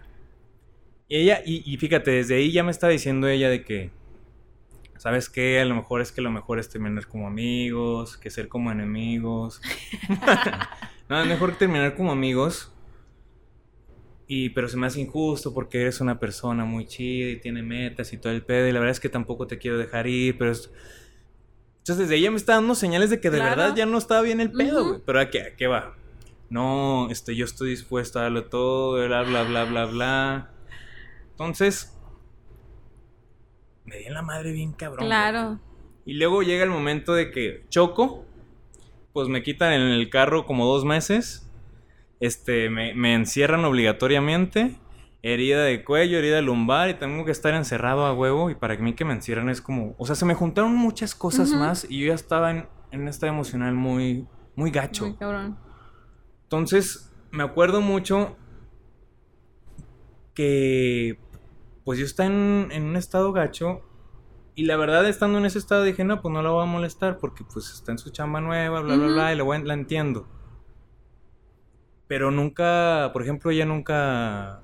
Te en vino a esa semana nunca vino. Ni una llamadita de chida, acá cómo estás, todo el pedo, no, o sea... Incluso... No te creas. Eh, ¿Qué? ¿Qué? Dilo, dilo. no, pues le, le llegué a mandar un audio de, de lo que me decía a un amigo y, y me dijo, ay, güey, pues parece que, pues, súper friote el mensaje, ¿sabes? Como, o sea, ya estaba claro, valiendo sí, el pedo, pero yo como que seguía aferrado a la idea de quedarme ahí. Ujú. Por el apego de que en algún momento estuvo muy chingón el pedo. Ajá. Por, el, por la esperanza de que volviera a, presentarse esa situación. Claro. por lo que yo sentía la- eh, los vacíos que ahora sé que tengo y que estoy sanando y que estoy tratando de llenar por mí mismo, con la esperanza de que me los llenara. Claro. Ojo, y esto no es culpa de ellos, esto es totalmente mío. Uno se rompe el corazón. Ajá, yo, es- por eso se llama Yo me rompió el corazón. Ujú. Pero a lo que voy, ya para no hacerla tan larga, este, a final de semana, pues. Ella, pues no, nunca vino, entonces hasta que le pregunté de que, oye, este, ¿cuándo te va a ver? ¿Tienes novio, te acuerdas? No, pues más que nada era como, pues, ¿qué pedo, güey? ¿Qué está pasando? claro. Nos fuimos a comer y la verdad ya súper cambiada, este, ya no había la química de antes, o sea, Qué feo. Se siente bien feo sí, eso. y más que uno, pues uno, yo estaba enamorado, güey. Ay, amigo. Claro. Yo estaba hasta las patas. Y ahí, y le lo recomiendo mucho también al, al que nos esté escuchando, me entregué a Dios, le dije, ¿sabes qué, Dios? Quítame todas las decisiones, quítame todos los miedos, todas las inseguridades, todas las creencias y todas las ideas que me lleguen a afectar lo que vaya a ver en esta plática hoy. Dame claridad para ver lo que tenga que ver y fortaleza para tomar las decisiones que tenga que tomar. Me entrego totalmente a lo que tú decidas que sea y que pase lo que tenga que pasar y que sea tu voluntad. Men- con amor y desde el amor que sea la mejor decisión para ambos. Porque yo iba a ese restaurante con la intención de... Ay, voy a estar contigo, voy a aguantar tu proceso, este, no hay, no hay pedo, cuando tú me quieras ver. Pero es que uno hasta está pendejo. Pues te ahorita, digo. ahorita te digo por qué. No, pues o sea, si- si- si ya lo vi, güey, ni todo no es lo peor que te va a No, contar. no, no, no, pero lo digo por mi parte también, o sea, porque pues, Sí, uno uno está está pendejo. Pero no, no pendejo, está enamorado. Está enamorado y es bien bonito el amor. Es bonito. Claro. o Es sea, hermoso. De madre. Uf. Ahí sí. Rico. Nada. Total. el restaurante. al- algo me dijo a mí de que, ¿sabes qué? No, güey. Hasta aquí. Qué huevo. Pero la regué. Y ahí es otra responsabilidad que asumo. O sea, esto se trata de asumir responsabilidades Claro, uno totalmente. para uno mismo y no para la otra persona. Dejar de culpar a los demás para, para uno hacerse responsable de lo que es uno Y trabajar. Exacto. Trabajar para crecer y evolucionar. Exacto. Y que te tope, y la, la persona que te llegue a topar en, en un futuro próximo Ajá. se tope con una mejor versión de ti. Claro. Entonces, Qué lindo. le dije, ¿sabes qué? Yo creo que, y fíjate, te digo que fue un error, o más bien, sí me medio me arrepiento porque al final de cuentas eso me hizo batallar más para salir en el proceso en el que estuve, Ajá. porque yo le quité una responsabilidad a ella. Ella era la que ya no quería estar ahí. Ella era la que ya me había cortado mucho antes de que se diera la, La la ruptura. Ya estaba cortado de su vida yo. ¿Qué hice yo? Tomé la decisión por ella. Le quité su mochilita de piedras y me la puse la yo, pusiste bien sabroso. Entonces, ¿qué genera esto? Culpa. Claro. culpa de madre. ¿Por qué? Porque yo no lo quería hacer, güey. A mí me Ujú. partió el alma cortar, güey. Claro. O sea, me dolió bien, cabrón. Y porque ella te aseguró que asumió el papel de víctima. De puta, me están dejando. No voy a... No, no, no, te lo digo yo. O sea, no te digo que No confirmes, voy a tomar amigo. declaraciones. No voy a. No No, no, voy a no, te lo digo meterme en yo. lodo. eh, lo mío fue diferente, pero te lo digo así, o sea, con lo juro y lo perjuro que ella en su momento tú la cortas y ella asumió su papel de víctima, porque porque tú asumiste el papel que ella debió asumir. Y todo lo que lleva una culpa y causa consecuencia, entonces el cortarme tiene una consecuencia, ¿sabes? Todo lo que se siente, ella lo asumió pero como víctima. Sí. No, no sé si lo haya tomado así. No, la neta, no, no sé. Pero lo que sí sé es que era responsabilidad de ella. Porque ella era la que ya no quería estar. claro. Yo sí quería estar y fue como traicionarme a mí mismo. Aunque a la vez fue también salvarme a mí. De caer en una relación cada vez más, más... Que terminara peor. Sí, no. O sea, a la vez yo agradezco que haya pasado eso, pero a la vez siento que debió haber pasado que ella tomara la decisión. Porque generó un estado de mí de culpa que neta no te imaginas. Hasta la fecha lo sigo trabajando, la culpa. Me dio muy cabrón la culpa. Tanto me dio la culpa. Ya voy a acabar, ¿eh? Porque ya te está aburriendo. Ay, sí. No, tanto me dio la culpa que yo cuando te platiqué de que, que le contaba y contaba y contaba y contaba y contaba, yo buscaba en el fondo a alguien que me castigara, güey. Alguien que me dijera, lo hiciste mal. O alguien que me diera tan cualquier palabrita que dijera y yo la tomara para que la cagué, güey. Ok, ya. Hasta que lo encontré. Porque todos me decían, no, güey, pues, pues no fue tu pedo, pues pasó lo que tenía que pasar, bla, bla, bla, bla, bla, bla. Ajá. Pero yo, no, güey, quiero a alguien que me castigue. Hasta que la encontré. Pues, ¿qué hace uno? Pues fui con la mejor amiga. Obviamente y por obvias razones. ¿La mejor amiga de ella? Ajá. Válgame. Obviamente y por obvias razones. ¿A quién va a apoyar a su amiga? A ella, obvio. Obviamente. Amigo, date cuenta. no, pues es que fue, fue, fue para castigarme, güey. Ajá, claro. Ahora lo veo y fue como. Y obviamente me da las palabras. Las justas palabras que yo ni siquiera era el mensaje que ella a lo mejor quería dar. Ajá, pero tú. Pero yo quería un castigo. Ajá. Quería castigarme. Y no, no, no bastó con eso. Voy a buscarla de nuevo. Ya siendo yo el, casti- el, el, el, el que asumió el castigo, Ajá. voy a buscarla y le mando un mensaje. Oye, pero hasta eso también. Yo siempre cuando le hablaba, le hablaba con amor, con cariño y con respeto. Le dijo, oye, la neta te quiero pedir una disculpa. Todavía le pido disculpas, güey. O sea, también me arrepiento ahora de eso de que ¿por qué pedí disculpas, güey? Totalmente. Por amigo. decir mi sentir. Por expresar mis sentimientos, pido disculpas. Ahorita sí digo, no mames, güey. Claro, y ahorita uno reflexiona y dice, no mames. Total, eso no fue lo peor. Total, le digo ese rollo, le digo, ¿sabes qué? Discúlpame mucho, bla, bla, bla, bla, bla. Este, este, me di cuenta de todo esto, me di cuenta de lo otro, quiero pedirte perdón. Este, a- a- además, este, nos- nuestros demonios así salieron porque no sabemos querer, porque estamos aprendiendo y porque más que nada me doy cuenta de que de que podemos regresar pero de otra manera. Entonces te quiero pedir que, que piénsalo, que, que regresemos, ya no con, con exigencias, no, bueno, nunca hubo exigencias, siento yo, pero ya no con pautas. Si quieres, si nos vemos una vez al mes, si nos vemos una vez cada No, tres meses, amigo. sí, me vi muy pendejo, la neta. pues qué, güey, está enamorado, güey. Espérate, no, está enamorado. Ahí me aventaron la bolita de la culpa. La agarré Ajá. Enamorado, con la culpa, y está interesada en la relación, pues obviamente voy a buscar soluciones. Claro.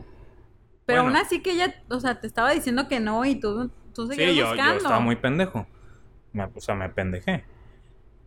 Le- total, le dije un speech bonito que no, este, quiero, o sea, y aunque no quieras regresar, de verdad quiero estar contigo, eres una persona que, o sea, como amigo. Ajá.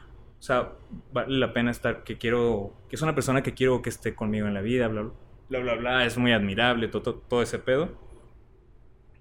Y así quedó. El mensaje que me mandó, güey. Haz de cuenta, yo creo que no tenía trapeador. Porque me trapeó. Familia, o sea. la peor trapea que me han dado. Neta, fue cuando... Y lo agradezco. es- en ese momento se lo agradecí enormemente. Le dije, ah, porque me dijo, ¿sabes qué? Es que si tú no me habías cortado, yo te había cortado. La verdad ya no me sentía cómoda, ya no me sentía a gusto. Este.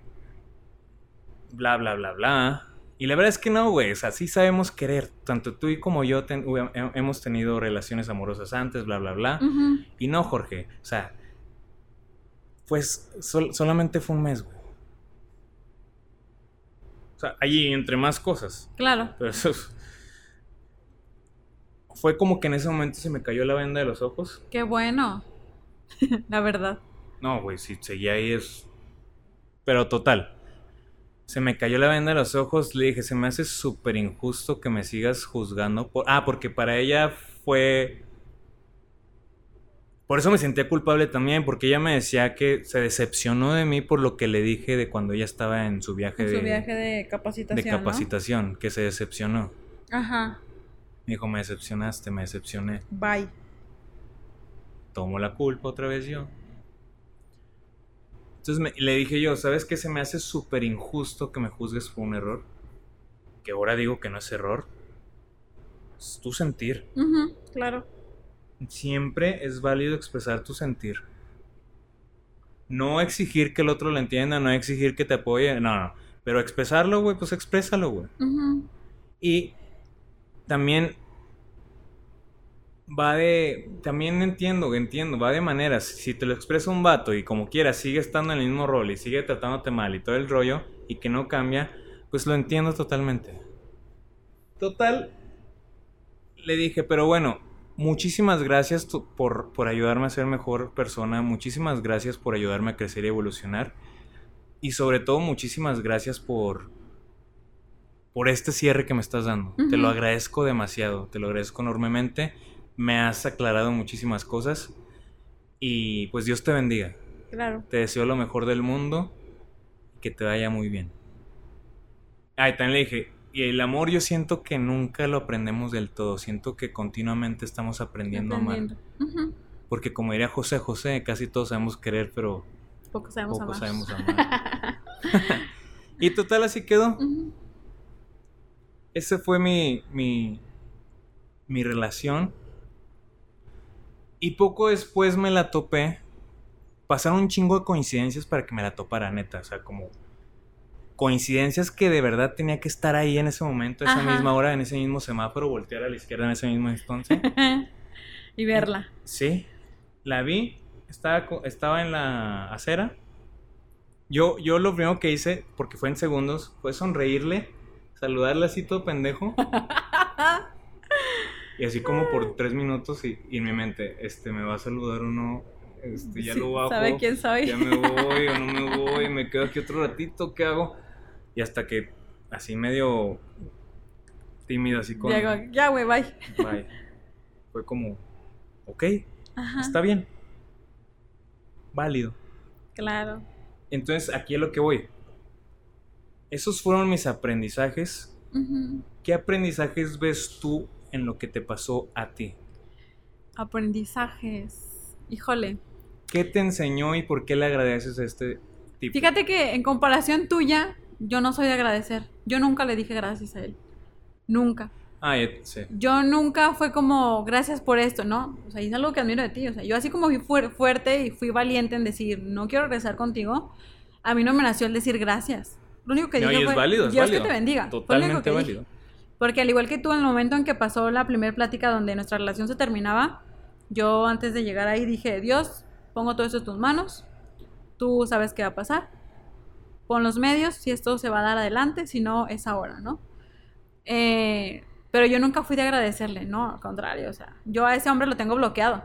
Para mí, uno- fíjate, hablando de momentos de sanación y cómo superar las cosas, Ah, yo lo bloqueé. sí, claro. Yo desde, o sea... Y es me- muy sano, es, ¿eh? es lo más sano, para mí es lo más sano. Y mucha Claro. gente me dice de que, ay, no, tener una relación eh, con tu ex es súper buena onda. No, para nada. Bueno, al menos a mí o no sea, me si no funciona. te nace hacerlo, pues claro. no, y si no es como que te funciona a ti, pues ¿para qué? ¿Para qué te pones ahí a hacer eso? No. Simplemente yo lo bloqueé, Ajá. eliminé todo y dije, aquí se rompió una casa. Digo, una taza y que Y quien para su una casa. casa. Y todo, o sea, y sí.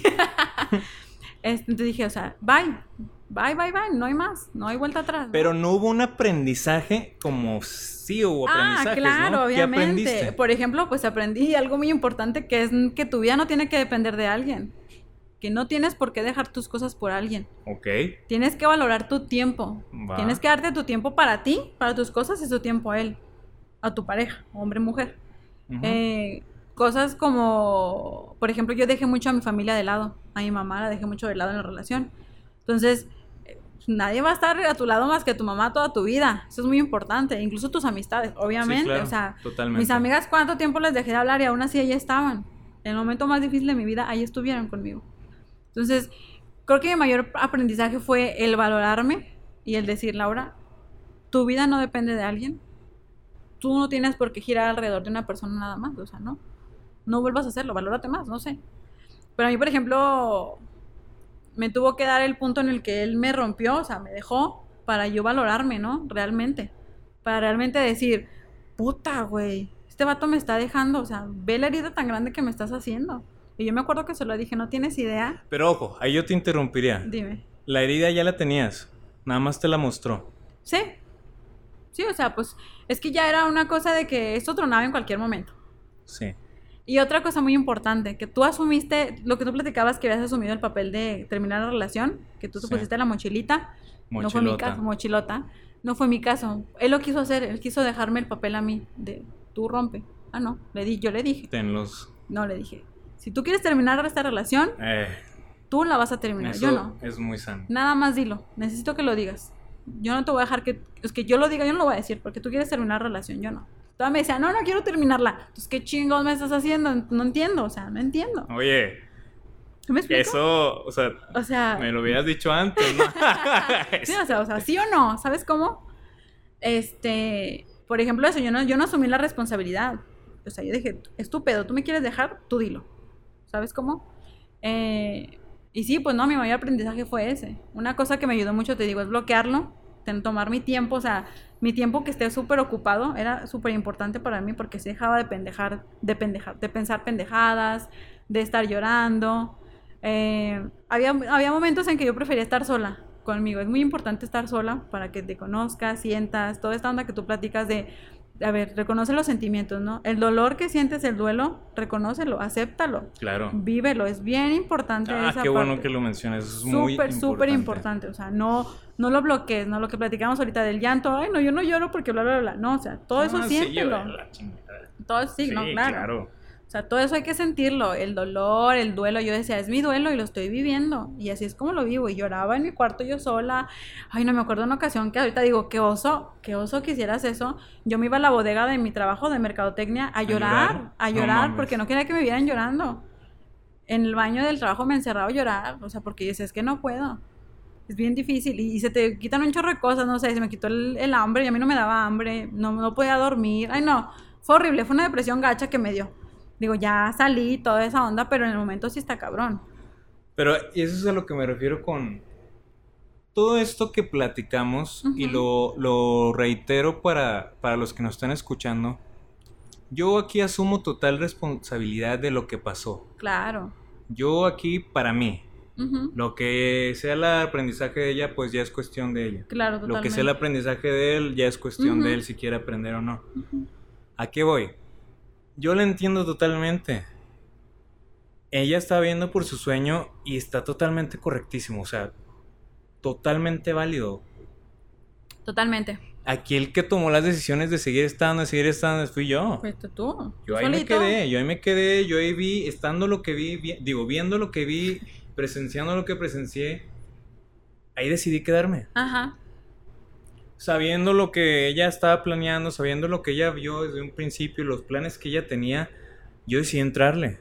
Exacto. So, esto lo digo para que no crean que nos estamos haciendo como que el papel de víctima. ah, no, para Más nada. bien estamos como que tomando, o por ejemplo yo tomé aprendizajes de este pedo. Yo a mí, esto me sirvió mucho. Claro. Y resumiendo, les podría decir, aprendizaje número uno, y los digo bien para los que nos estén escuchando, de verdad escúchenlo bien, apréndaselo, pongan en un post-it en el espejo cuando se bañan. Nunca le. Nunca intenten convencer a nadie de que se quede. No, Que se vaya quien se tenga que ir y quien se quede quien se tenga que quedar. totalmente. Válido que hagas lo que tengas que hacer tú para que te sientas cómodo. Pero también ponte un límite de intentos. Ujú. Yo te recomendaría dos. Porque tres ya se me hace demasiado. Aprendí eso. No, no, no intentes convencer a nadie que se quede. No, Dos. No intentes convencer a nadie de lo que tú eres. claro. Tú sabes lo que tú eres, tú sabes lo que tú vales. Las personas que nos están oyendo, ustedes saben lo maravillosas que son. Saben todo lo que han pasado y todo lo que han sobrevivido para llegar hasta el momento en el que están ahorita en su vida. Ustedes saben más que nadie la luz que llevan por dentro y el valor como persona que tienen. No intenten convencer a nadie de lo que son. Si alguien no lo puede ver, está bien, tampoco es su culpa y tanto, tampoco se trata de crucificar a la otra persona. Simplemente no empataron y está bien. Claro. Pero tú no intentes convencer a nadie de lo que tú eres. Tú eres maravilloso simplemente por estar, por ser. Por ser. Y así como eres, mereces que alguien te quiera, tal y como eres ahorita, con tus defectos, con tus virtudes y con, tu, con tu luz y con tu oscuridad. Tercer aprendizaje que yo vi es... Alguien... Esto que acabo de mencionar es, alguien te va a querer con tu luz y con tu oscuridad. El que esté contigo, tu pareja, el que decida compartir el camino contigo, es- si está dispuesto a estar en el camino de la luz, cuando estás feliz, cuando estás contento, cuando estás a toda madre, Exacto. también tiene que estar en la otra parte. Porque no eres esto sin lo otro. Exacto. No eres luz sin oscuridad. No eres solamente jijiji, jajaja. La vida son subidas y bajadas. La vida es una montaña rusa. Entonces, si nada más te quieren en la luz, en, lo- en el, en el desmadre, en el jajaja, en el jijiji, pues no, porque tú también eres esto. Y no te avergüences de esta oscuridad, no te dé pena esta oscuridad, no, no le intentes esconder, esto también eres tú y esto también es muy valioso, porque esto también te enseña mucho sobre ti. Claro. Y muchos en esta oscuridad te quisieran aún estando en esa oscuridad. Entonces, el que te quiera en la luz, también te va a querer en la oscuridad. Esa persona va a llegar y esa persona te va a hacer sentir bien, aunque sea con una mirada. Con una mirada te va a entender. Claro. Con una mirada te va a hacer sentir bien. Con una mirada te va a hacer y este güey ya se quiere ir, este güey se siente mal. Esta, esta, esta Laura ya está enojada, esta Laura ya está triste. Vámonos. No intentes buscarlo, va a llegar. Sí. Cuarto, séte fiel a ti mismo. Lo que te diga tu corazón, hazte caso.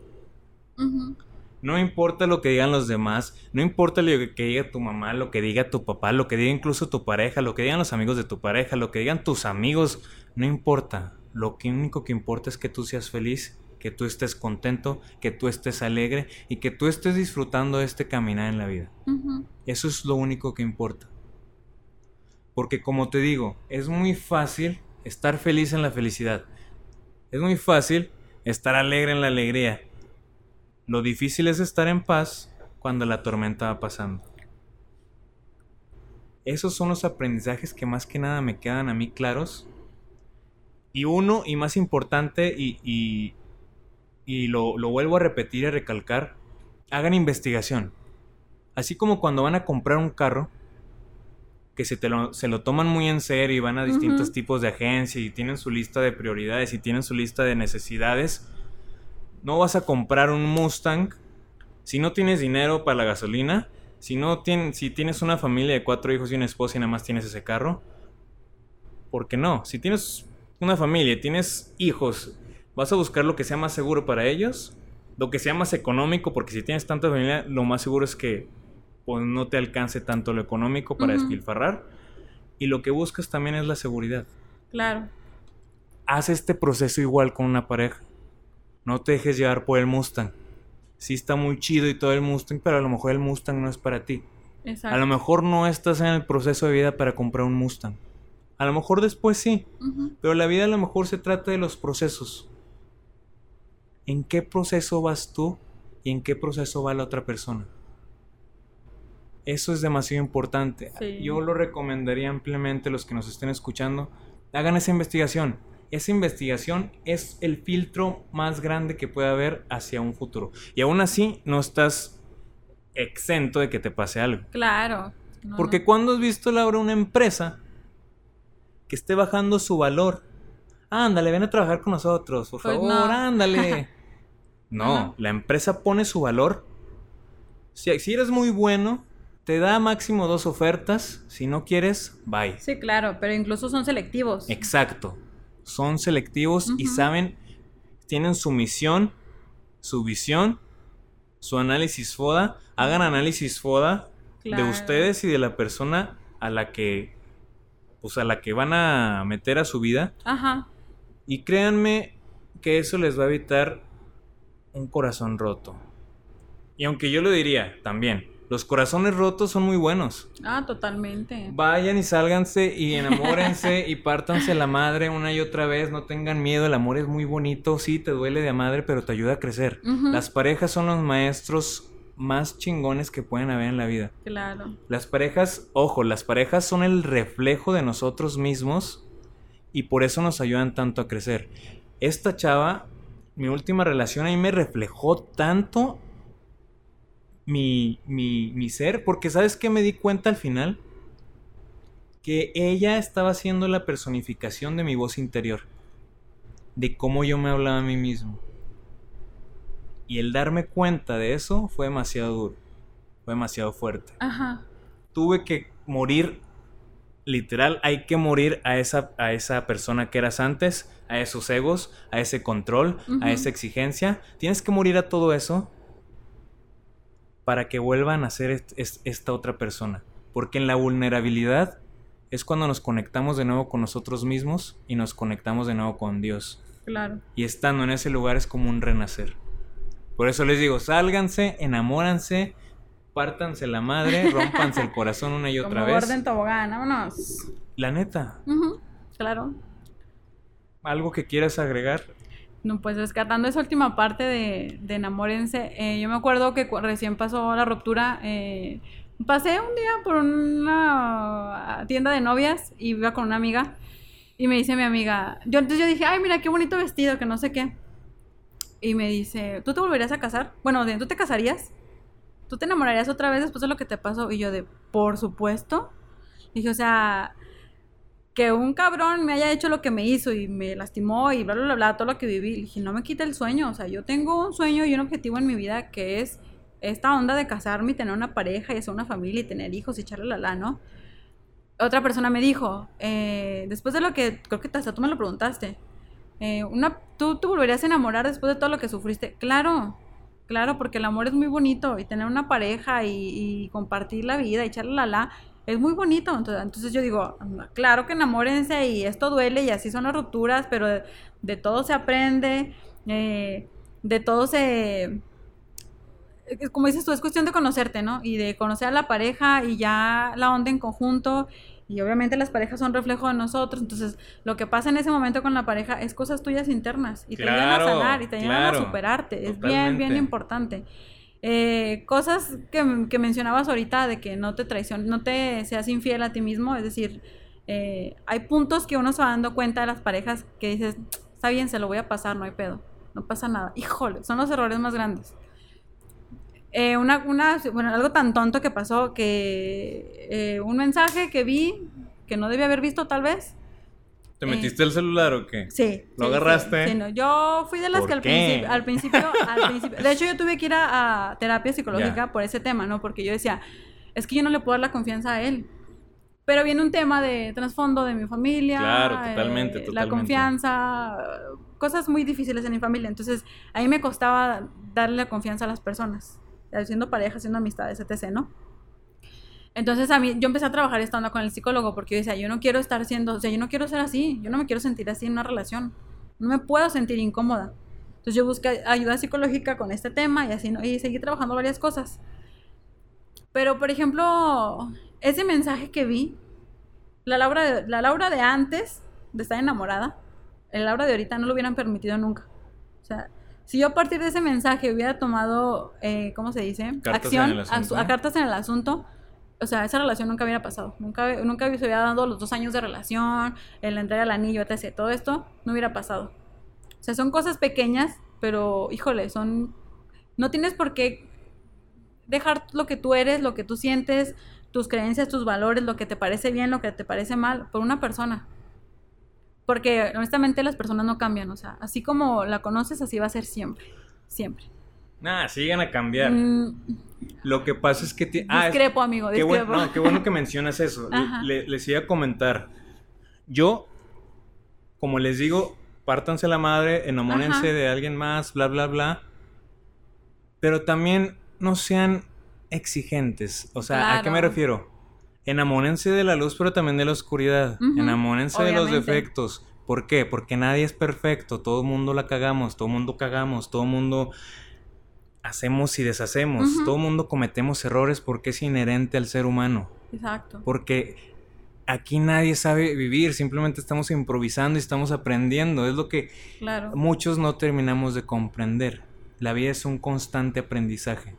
Nunca, no, no hay una maestría de yo te enseño a vivir por 500 pesos. Pues no, Pues no, nadie sabe cómo vivir porque No. simplemente todos somos distintos. totalmente. Y cada quien vive su vida de distinta manera, desde las percepciones que tienen basadas en sus creencias, sus virtudes, sus decisiones, sus experiencias pasadas, el ambiente en el que se que rodearon y crecieron. Entonces, es muy difícil que alguien sea perfecto. No busquen a alguien perfecto. Claro. Busquen a alguien que la cague, que tenga errores, pero ojo, busquen ese alguien que cuando la cague sepa pedir perdón. Que cuando le salga una herida, vaya a terapia. se- que se le vean, que tú veas que ese, que ese vato o esa chava va a crecer. Que digas, güey, sí la cagó. Pero veo que el, el- el güey va a terapia y es, una herida que tiene el pasado y no lo puedo, no lo puedo culpar por un pasado que tiene. Lo puedo culpar por el que en el presente no está haciendo nada por el pasado. Por lo que le salió la herida. Claro. Entonces, busquen a alguien. Más no busquen a nadie. Más bien, cuando les llegue alguien, no lo rechacen por un defecto, porque bla, bla, bla. Porque, sí, porque luego somos muy dados a, a, a, a desbordar relaciones nada más porque ya no nos... Ah, no, es que hoy se puso tenis y no me gustan los tenis. Sí, no, no mames. No mames. Cosas superficiales, pues no, o sea, tampoco. No, me refería a... O sea, no. de- desde un simple error. No, es que me caga que siempre llegue tarde por mí. No, es que me caga que me conteste así. Güey, háblenlo primero. Exacto, cabrón. Exacto. Y aparte, algo que, que muy importante quería mencionar, aparte de eso, sí, todos tenemos defectos, te digo, repito, no busquen a alguien perfecto. Los hombres perfectos no existen, las mujeres perfectas no, No. existen. Existen las mujeres trabajadoras que trabajan en ellas mismas, que sanan constantemente, que están comprometidas en crecer y evolucionar tanto espiritualmente como mentalmente, como económicamente, como en todos los sentidos. Claro. Y esas son las personas que tú tienes que irte dando cuenta que son las que debes de incluir en tu vida. Y no, no dejarlas ir por un errorcito que tú sabes que puede crecer, que al final de cuentas van a tener miles de errores ambos. Claro. Otra, otra cuestión que quería platicarte. Cuando pasó este, este pedo, yo empecé a, eh, a estudiar. Estudiar como con sesiones y con terapeutas, fui como a varias terapias y me empezaron a platicar del amor. Fui aprendiendo del amor, me fueron enseñando del amor. Y, y me, me recomendaron un libro que se llama Los cinco lenguajes del amor. Ajá. Está muy bueno, ¿por qué? Porque ahí te dice que, el- que, que cada uno se expresa y, y le gusta recibir amor y se siente querido con distintos tipos de expresamiento del amor. Uno es desde los actos de servicio, desde las palabras de confirmación, desde el- lo- los detalles, desde lo, lo físico, el contacto físico Ujú. etcétera. Son cinco, se me olvidó el último. Pero a lo que voy. Si tu pareja sabes que le gustan los actos de servicio y tú te gustan, tú recibes amor y te sientes querida con detalles, pues allá ya también hay una discordancia. Entonces, ambos tienen que aprender, si quieren, aquí nada es obligado, si quieren aprender el idioma del otro. Claro. Y ojo, si el o- no puedes obligar al otro tampoco que aprenda el tuyo. Entonces esta es tu decisión. Si el, el chavo o la chava decide o no quiere aprender tu idioma, pues tienes dos decisiones. O tú aprendes el suyo y, y habla, y habla nada más en su idioma, que está difícil para mí ver, Ajá. o te vas. Porque también es válido que no te sientas a gusto como lo hablamos en un principio, que no es que por el momento no puedas. Claro. Y, y es importante reconocer ese, esos lenguajes. Por ejemplo, yo me di cuenta que en lo que para ella, ella decía que yo le estaba, no sé, lo que la decepcionó de mí al compartir mi sentir, simplemente yo me di cuenta que era mi forma en la que yo me siento querido. No estoy diciendo que esté bien o que esté mal, simplemente era los actos, lo, no, el, el tiempo de calidad. Yo con el tiempo de calidad Claro. es mi, mi lenguaje del amor. Es como yo me siento querido y como yo expreso a las demás personas que las quiero. Dándoles su tiempo. Dedicándoles un espacio. Ya sean dos minutos, cinco minutos, tres minutos. Para ella lo mejor era las palabras de afirmación. Te quiero. Con ella a lo mejor te, diciéndome te quiero ya sentía que me estaba demostrando amor. Amor. Y está Ajá. bien. Es a lo que vamos. Pero si no aprendemos a lenguajes. distinguir. Luego hay estos como que baches en, el, en la relación que terminan con la mala comunicación y terminan pasando estas cosas. Creo que es muy importante y muy válido también estudiar esa parte como estudiamos otras cosas para, para lograr tener relaciones sanas. Sí. Y más que nada, si quieres una relación sana, pues también sánate tú. No vas a tener una relación sana si nunca has ido al psicólogo, si nunca has ido a terapia, si nunca te has tratado tus pedos de chiquito. Porque todos somos niños incomprendidos con pedos. Todos somos adultos con pedos de niños no atendidos. Sí. Entonces, si quieres una relación sana, pues también sánate. No le quieras pedir peras al olmo. Exacto.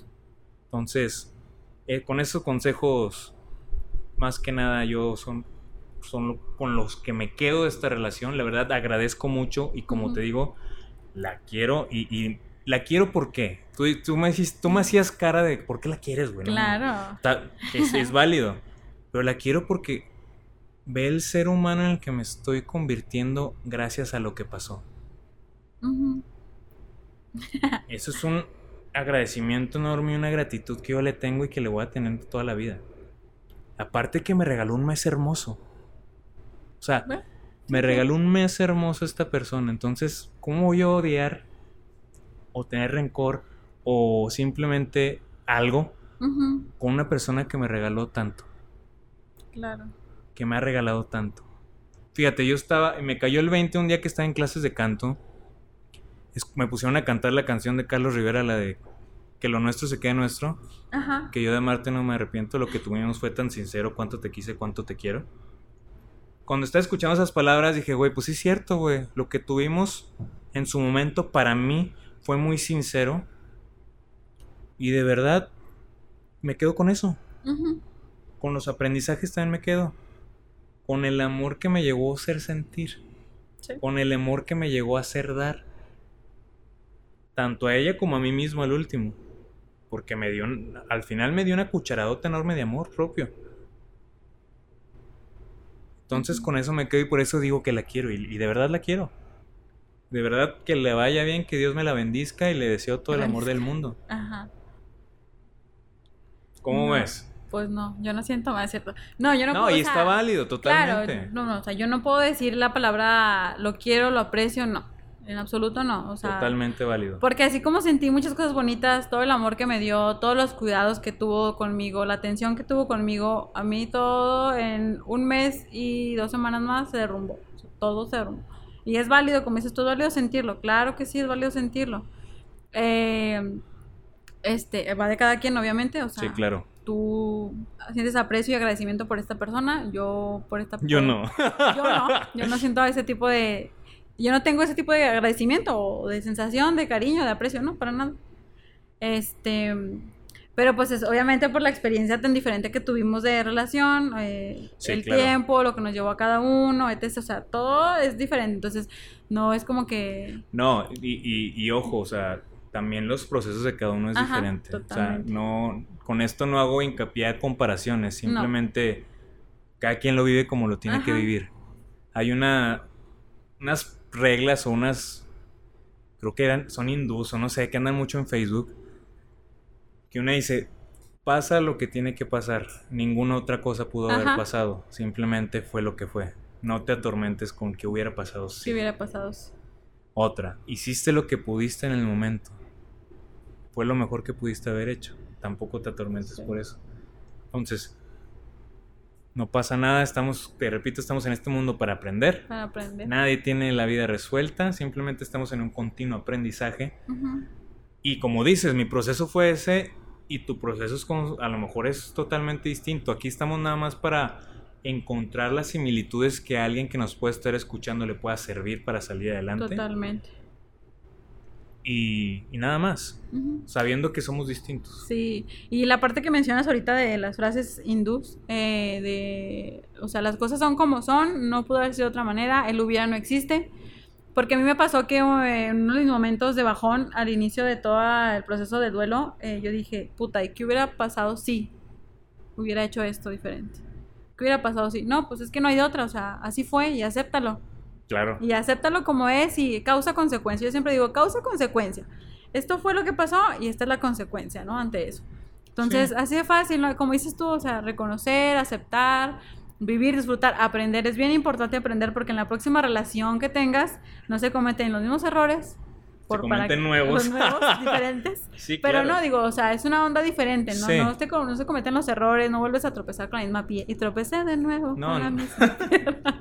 No vuelve Nunca, a pasar, o sea, no, es lo que buscamos, vamos, con este tipo de, de pláticas que tenemos Jorge y yo es para que la gente no cometa los errores, encuentren un punto de comparación con nosotros, o sea, es decir, una similitud, perdón, con nosotros, se apoyen, eh, lo agarren como una, un consejillo ahí de nuestra parte. Que no somos expertos, obviamente, nos han roto el corazón y hemos llorado chingos, Ah, nos hemos varias enamorado, o veces. sea, entonces Poquitas. nos gusta mucho andar aquí en estas cosas. Y más que nada tocas un tema tan importante ya por último. Este tema... Ay, güey, se me fue la onda. ¿Qué, qué te dijiste el último? Qué cosa, que nos, nos enamoráramos, que aceptáramos las cosas como son. Este, ¿qué más? ¿Qué más dije? Ya no me acuerdo. No, pues la parte esta rescatable de que todo se aprende de las parejas, hay que aceptar las cosas como son. Ah, ya, ya me acordé, ya me acordé. mm, ya me estaba Pido la otra palabra. vez. Ahí está. Ya por último. Nos cuesta tanto este pedo porque también porque estamos acostumbrados a tener algo seguro. Ajá, ¿A qué voy? La vida es está en constante movimiento. Todo en la vida es movimiento. Nada es seguro más que la muerte y el y que todo cambia. claro. Todo cambia. Todo cambia. Nada es seguro. Entonces, si nos hacemos a la idea y nos vamos acostumbrando a que todo en esta vida es cambiante, todo cambia. No te puedes bañar ni en el mismo, no te puedes bañar en el, en el río, en el mismo río dos veces. No, ¿Por qué? Porque el agua va fluyendo. Fluye. Simplemente ya no es la misma agua. Entonces, ¿qué, qué, qué pasa? Pasa que está tan fuerte el movimiento, está tan fuerte que todo va cambiando, que nos, cuando llega un, un momento, un resquicio de estabilidad, nos queremos aferrar a esa idea. claro. Nos queremos aferrar a esa paz. Nos queremos aferrar a que ya no cambie. Por favor, ya no cambie, que algo se quede estático en nuestras vidas, Ajá. porque es mucho movimiento, güey. Cuando nos hacemos a la idea de que todo cambia, el proceso es más fácil. ¿Por qué?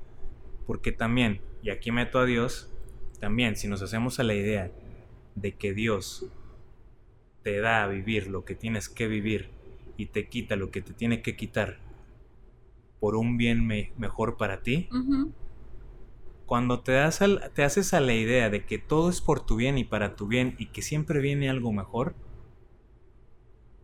¿quién puede poner en duda los planes de Dios? ¿Quién puede poner en duda a Dios? ay, Ahí entra el control, ahí entra el ego. Ajá, Por eso te digo, tenemos que morir al ego, tenemos que morir al control y tenemos que renacer. Porque te digo, cuando confías en Dios, que todo está poniendo en tu camino, lo que tienes que vivir para llegar a donde tengas que llegar y lo aceptas, porque también es tu libre albedrío no aceptarlo sí, y seguir el otro camino que tú quieras. Pero las señales están. Cada día Dios te manda señales para que vayas al camino en el que te puedas sentir mejor como persona, como tu ser. tu ser, lo que te llama tu ser. Cada día nos da a elegir. Es tu decisión si eliges o no. Es tu decisión si tú prefieres mantener el control sobre tu vida o prefieres dar un salto de fe. Entonces, con eso yo me despido. Ahí sí, no te creas. No sé Gracias. si quieres decir unas últimas palabras. No, pues haciendo énfasis ahora sí que al, al nombre de este podcast de Me rompí el corazón. eh, el- me gustó mucho, eh, fue muy acertado el nombre a mí me parece, por el tema de uno permite romperse el corazón hasta cierto punto, ¿no? Entonces es cosa de nosotros.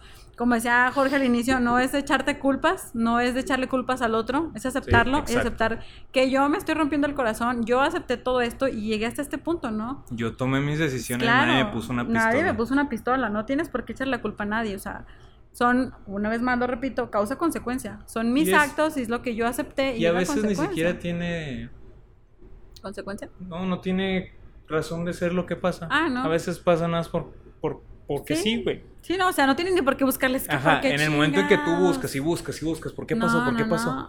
Claro, no, no tiene por qué. Acéptalo, o sea, acéptalo, eh, siéntelo y, y adelante, no pasa nada. Entonces, pues no, yo no tengo nada más que decir, negro. Tú, algo. Perfecto. Pues eso sería todo por nuestra parte. La verdad es que haciendo un último hincapié, no nos, no nos caigamos en el papel de víctima porque Mm. tendemos mucho a caer en el papel de víctima porque es más fácil obviamente culpar al otro que tomar acción y Ajá. responsabilizarse uno de, güey, la cagué, güey, hice esto. O simplemente no la cagué, simplemente salieron mis heridas, pero también es responsabilidad de nosotros el sanarlas y el crecer y evolucionar para, para las siguientes personas que vayamos conociendo en nuestra vida. O sea, es nuestra responsabilidad. No caigamos en el papel de víctima, por favor, porque desde ahí no hay crecimiento, desde ahí hay un estancamiento, desde ahí no vas a conocer a la persona maravillosa que tanto quieres conocer, a tu príncipe azul. Entonces, sánate, vete en un proceso de sanación, conócete a ti mismo para que puedas conocer a una persona que se conozca a sí misma y que esté en un proceso igualmente de sanación. Y por favor, deja de hacer y caer en el papel de víctima. Claro. Mi consejo y con lo que me quedo yo es tomen responsabilidades, asuman, asuman responsabilidades, actúen conforme esas responsabilidades. Si tienen heridas, sanen. Si tienen cosas que, que resolver, resuélvanlas. Vayan al psicólogo, Ajá, bueno. vayan al psicólogo. De verdad, se me olvidaba esa parte. De verdad, sí, vayan a terapia. Es muy, es muy, Muy bueno. muy bueno. O sea, de verdad, si hay algo que yo hubiera cambiado en esta relación es ir luego, luego al, al psicólogo. Claro. Me hubiera evitado hacer una.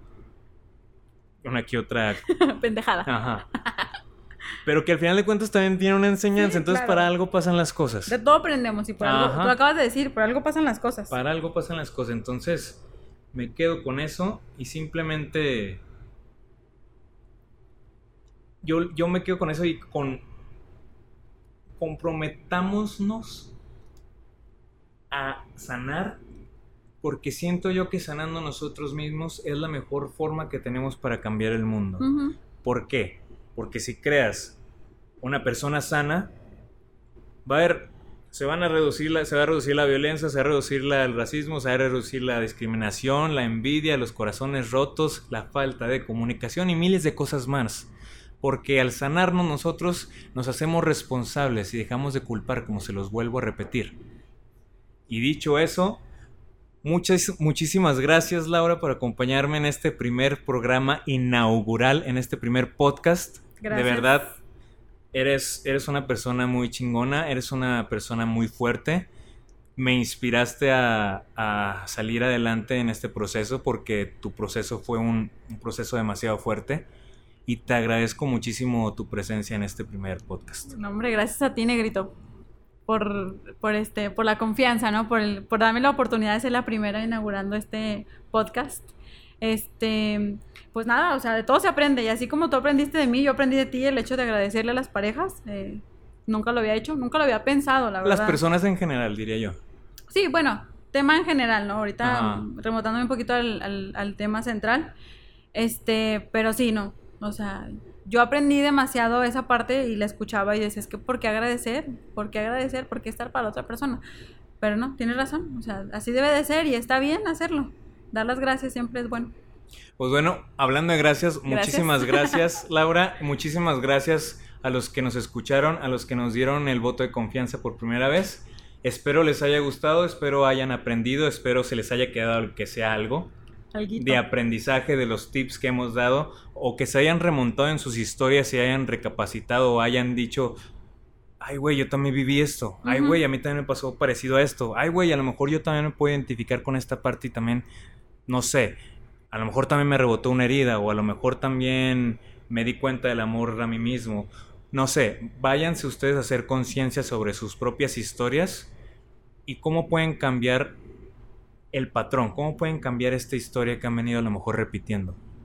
Este, les reitero las, las gracias y pues ha sido todo por hoy. Muchísimas gracias de nuevo y nos vemos pronto la próxima semana y recuerden que todos tenemos una historia que contar.